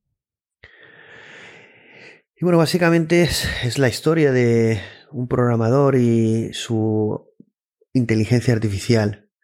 Y aquí, bueno, tenemos un, pequeño párrafo que he querido extraer y el relato está el relato está accesible desde internet lo podéis buscar. Pero aquí hay un relato que me hizo mucha gracia y dice el programador no el programador a la inteligencia artificial. Dice quiero tener verdadero amor y tú vas a ayudarme. Estoy cansado de mejorarte para resolver los problemas del mundo. Resuelve mi problema. Encuéntrame el verdadero amor. Bueno, esto es una parte de un extracto del relato y la verdad es que me pareció súper interesante y es que, bueno, eh, utilizamos la inteligencia artificial para, para solventar problemas del mundo, problemas de eficiencia o de externos a nosotros, pero claro, qué mayor problema interior que encontrar el amor verdadero. Bueno, os invito a, a que leáis este corto de inteligencia, de, perdona, de Isaac Asimov, porque es muy, muy interesante. Y la verdad es que, como decía Isaac Asimov, el amor es una calle de dos direcciones, ¿no? De dos sentidos. Entonces es muy, muy interesante el relato y las reflexiones del amor a través de la inteligencia, de la inteligencia artificial, de lo programado, de lo discreto, del pensamiento. Podemos enfrentar el amor a la mente humana. Existe un match, existe una unión a partir de lo racional? ¿Es el amor racional o es algo que está por encima de la razón? Curioso, ¿no? Curioso. Aquí es verdad que también, sin querer profundizar en ello, se me vino a la cabeza, eh, me vino a la cabeza, bueno, se me vino, no, me vino a la cabeza, me recordé, me acordé de, un autor que no tiene nada que ver con ciencia ficción, pero sí con amor, que es eh, Vicent Guillem, es un autor eh, de, libros de espiritualidad, pero tiene un libro que es El Ley del Amor. Y bueno, me pareció muy interesante porque al final, eh, no voy a entrar un poco en el contenido del libro, es un libro también que se puede encontrar por internet, que os recomiendo. Pero al final, en, en, este libro se hace énfasis en, la unión entre amor y libertad, entre amor y libre albedrío, ¿no? Porque aquí, claro, aquí nos deberíamos preguntar si un robot sin libre albedrío podría amar libremente, por lo tanto no podría amar libremente si no tiene libre albedrío, y por lo tanto, si nos amara sería de una forma condicionada y por lo tanto no auténtica, ¿no? Y ahí ya saldría un nuevo paradigma o para, eh, que sería el preguntarnos si los eh, robots pueden tener y las inteligencias artificiales pueden tener libre albedrío o si se lo vamos a conceder, porque al final es como las reglas o leyes de Isaac Asimov, las mismas o otras leyes, las espirituales, la ley del amor, ¿qué leyes, qué reglas, qué normas son las que vamos a ponerles a, a los robots? Y la pregunta luego sería, ¿qué leyes o normas nos han puesto a nosotros? ¿Somos conscientes de ellas? ¿Podemos modificarlas? ¿Las cumplimos?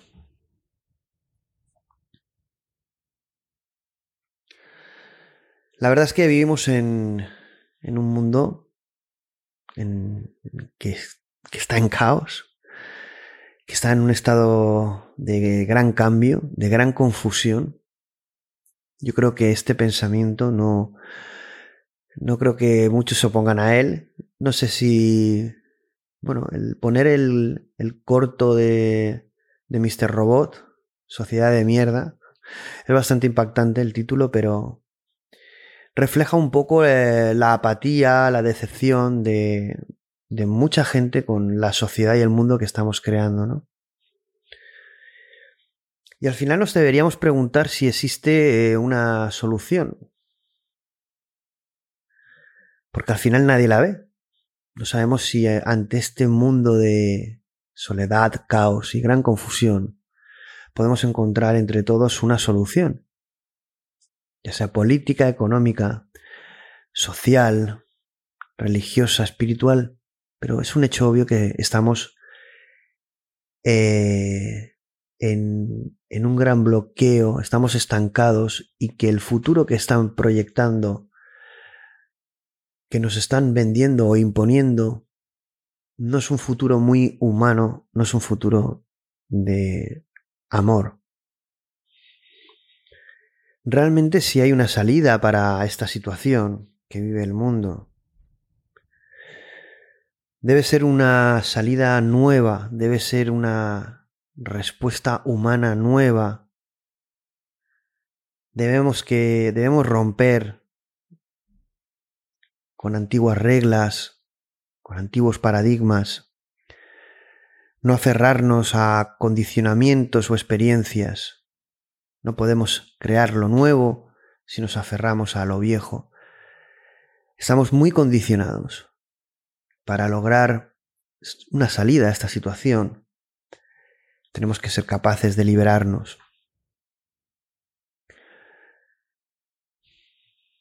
Tenemos, vivimos en estados totalitarios que nos eh, justamente fomentan esta desunión, este pensamiento fragmentado.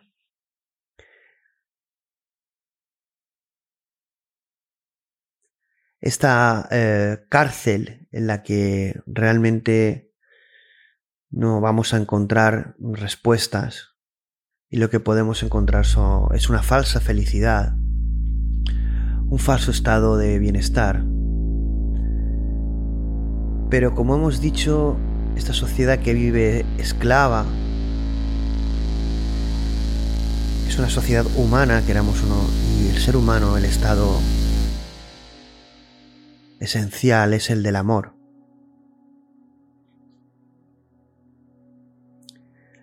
Y el amor es libre.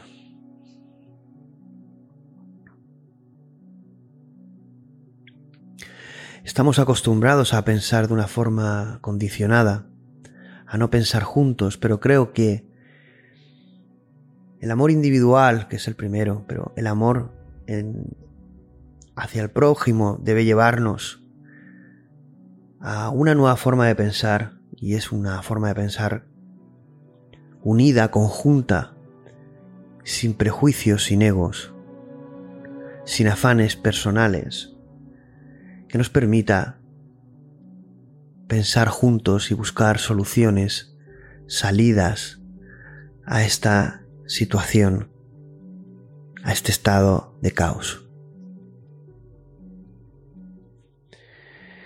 Y para poder lograrlo, pues hacemos también estos programas para, para, trasladar una visión de los problemas o de las tecnologías, pero también una nueva visión del mundo. Porque al final tenemos que poder abordar los problemas de forma simple, de forma clara, de forma directa y poder actuar y hacerlo sin división, hacerlo sin ego, hacerlo desde el amor. Para ello vamos a tener que tener la capacidad de observar con claridad, poder observar sin distorsión. Porque esa observación nos mostrará la verdad. No la idea de la verdad, sino la verdad misma. Pero para ello vamos a tener que experimentar, crear algo nuevo en nosotros. Y ya para acabar, pues mi opinión es si amaremos a los robots es que sí. Seguro, amaremos a los robots porque estamos hechos para amar y ser amados, y seguramente los robots, como proyección nuestra, tendrán esa capacidad de amar. Estarán ahí, los robots seguro, los humanos esperemos que seamos capaces de reaccionar y también estemos ahí. Porque al final la tecnología está para conseguir un mundo mejor, una vida mejor para nosotros, una vida más libre, más transparente, más justa para el individuo, para la sociedad, para todos. La tecnología debe unirnos, no debe separarnos. Porque sí que es cierto, existen dos posibilidades, y entre estas dos posibilidades un mar infinito de ellas. Pero existe una posibilidad que es la de no hacer nada, la de dejarnos llevar por el egoísmo, por el ego, nuestro enemigo.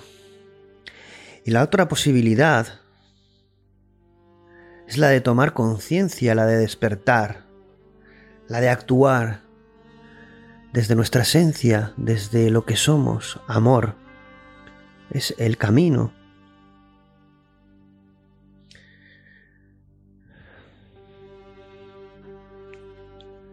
Como decía Joaquín Fénix en la escena de Ger, que es eh, una escena de una gran tristeza, ya he sentido todo lo que puedo sentir. No sentiré nada nuevo. Esto no es cierto. Si no tenemos miedo, si elegimos la posibilidad y el camino del amor, si la elegimos juntos, si pensamos juntos y actuamos juntos, Crearemos un futuro nuevo, cada cosa, cada momento. Será nuevo. Pero para ello tenemos que ser mejores. Tenemos que olvidar el pasado y centrarnos en el presente. Ser valientes. Tenemos que elegirlo. Ser capaces de generar una fisura en el caos, crear un nuevo orden, una nueva luz en la oscuridad. Tenemos que ser humanos, inteligentes y libres. Ser amor en acción.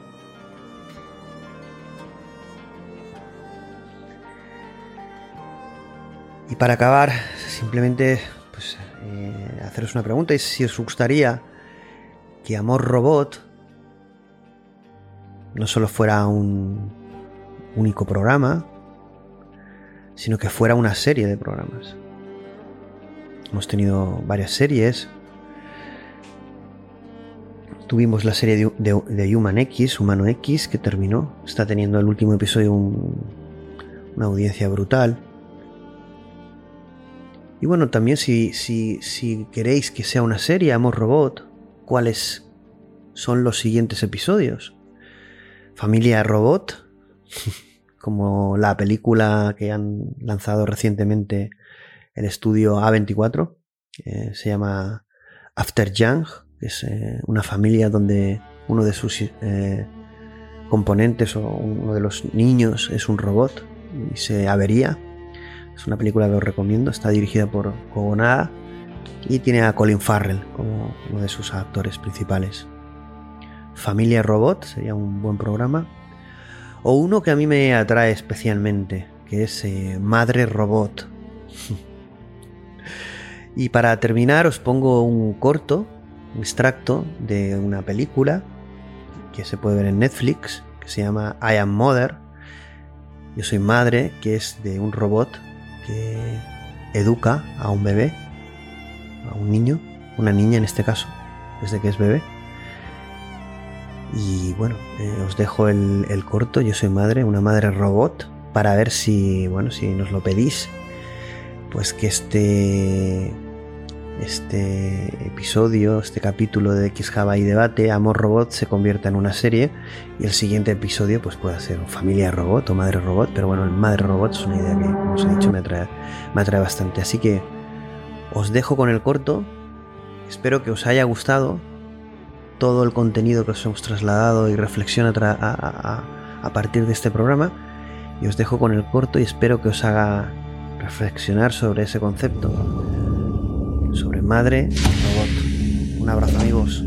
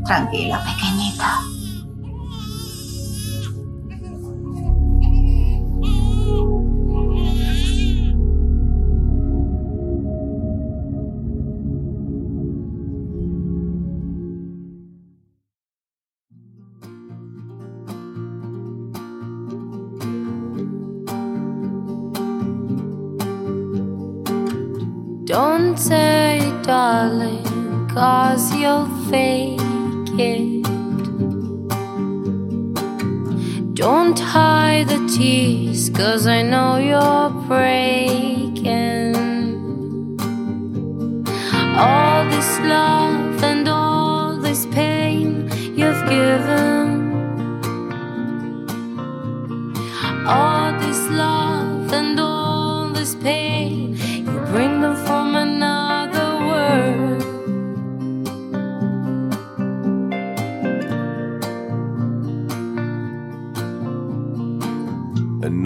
tear just burst from the side of your eye. And I know what you're saying, and I know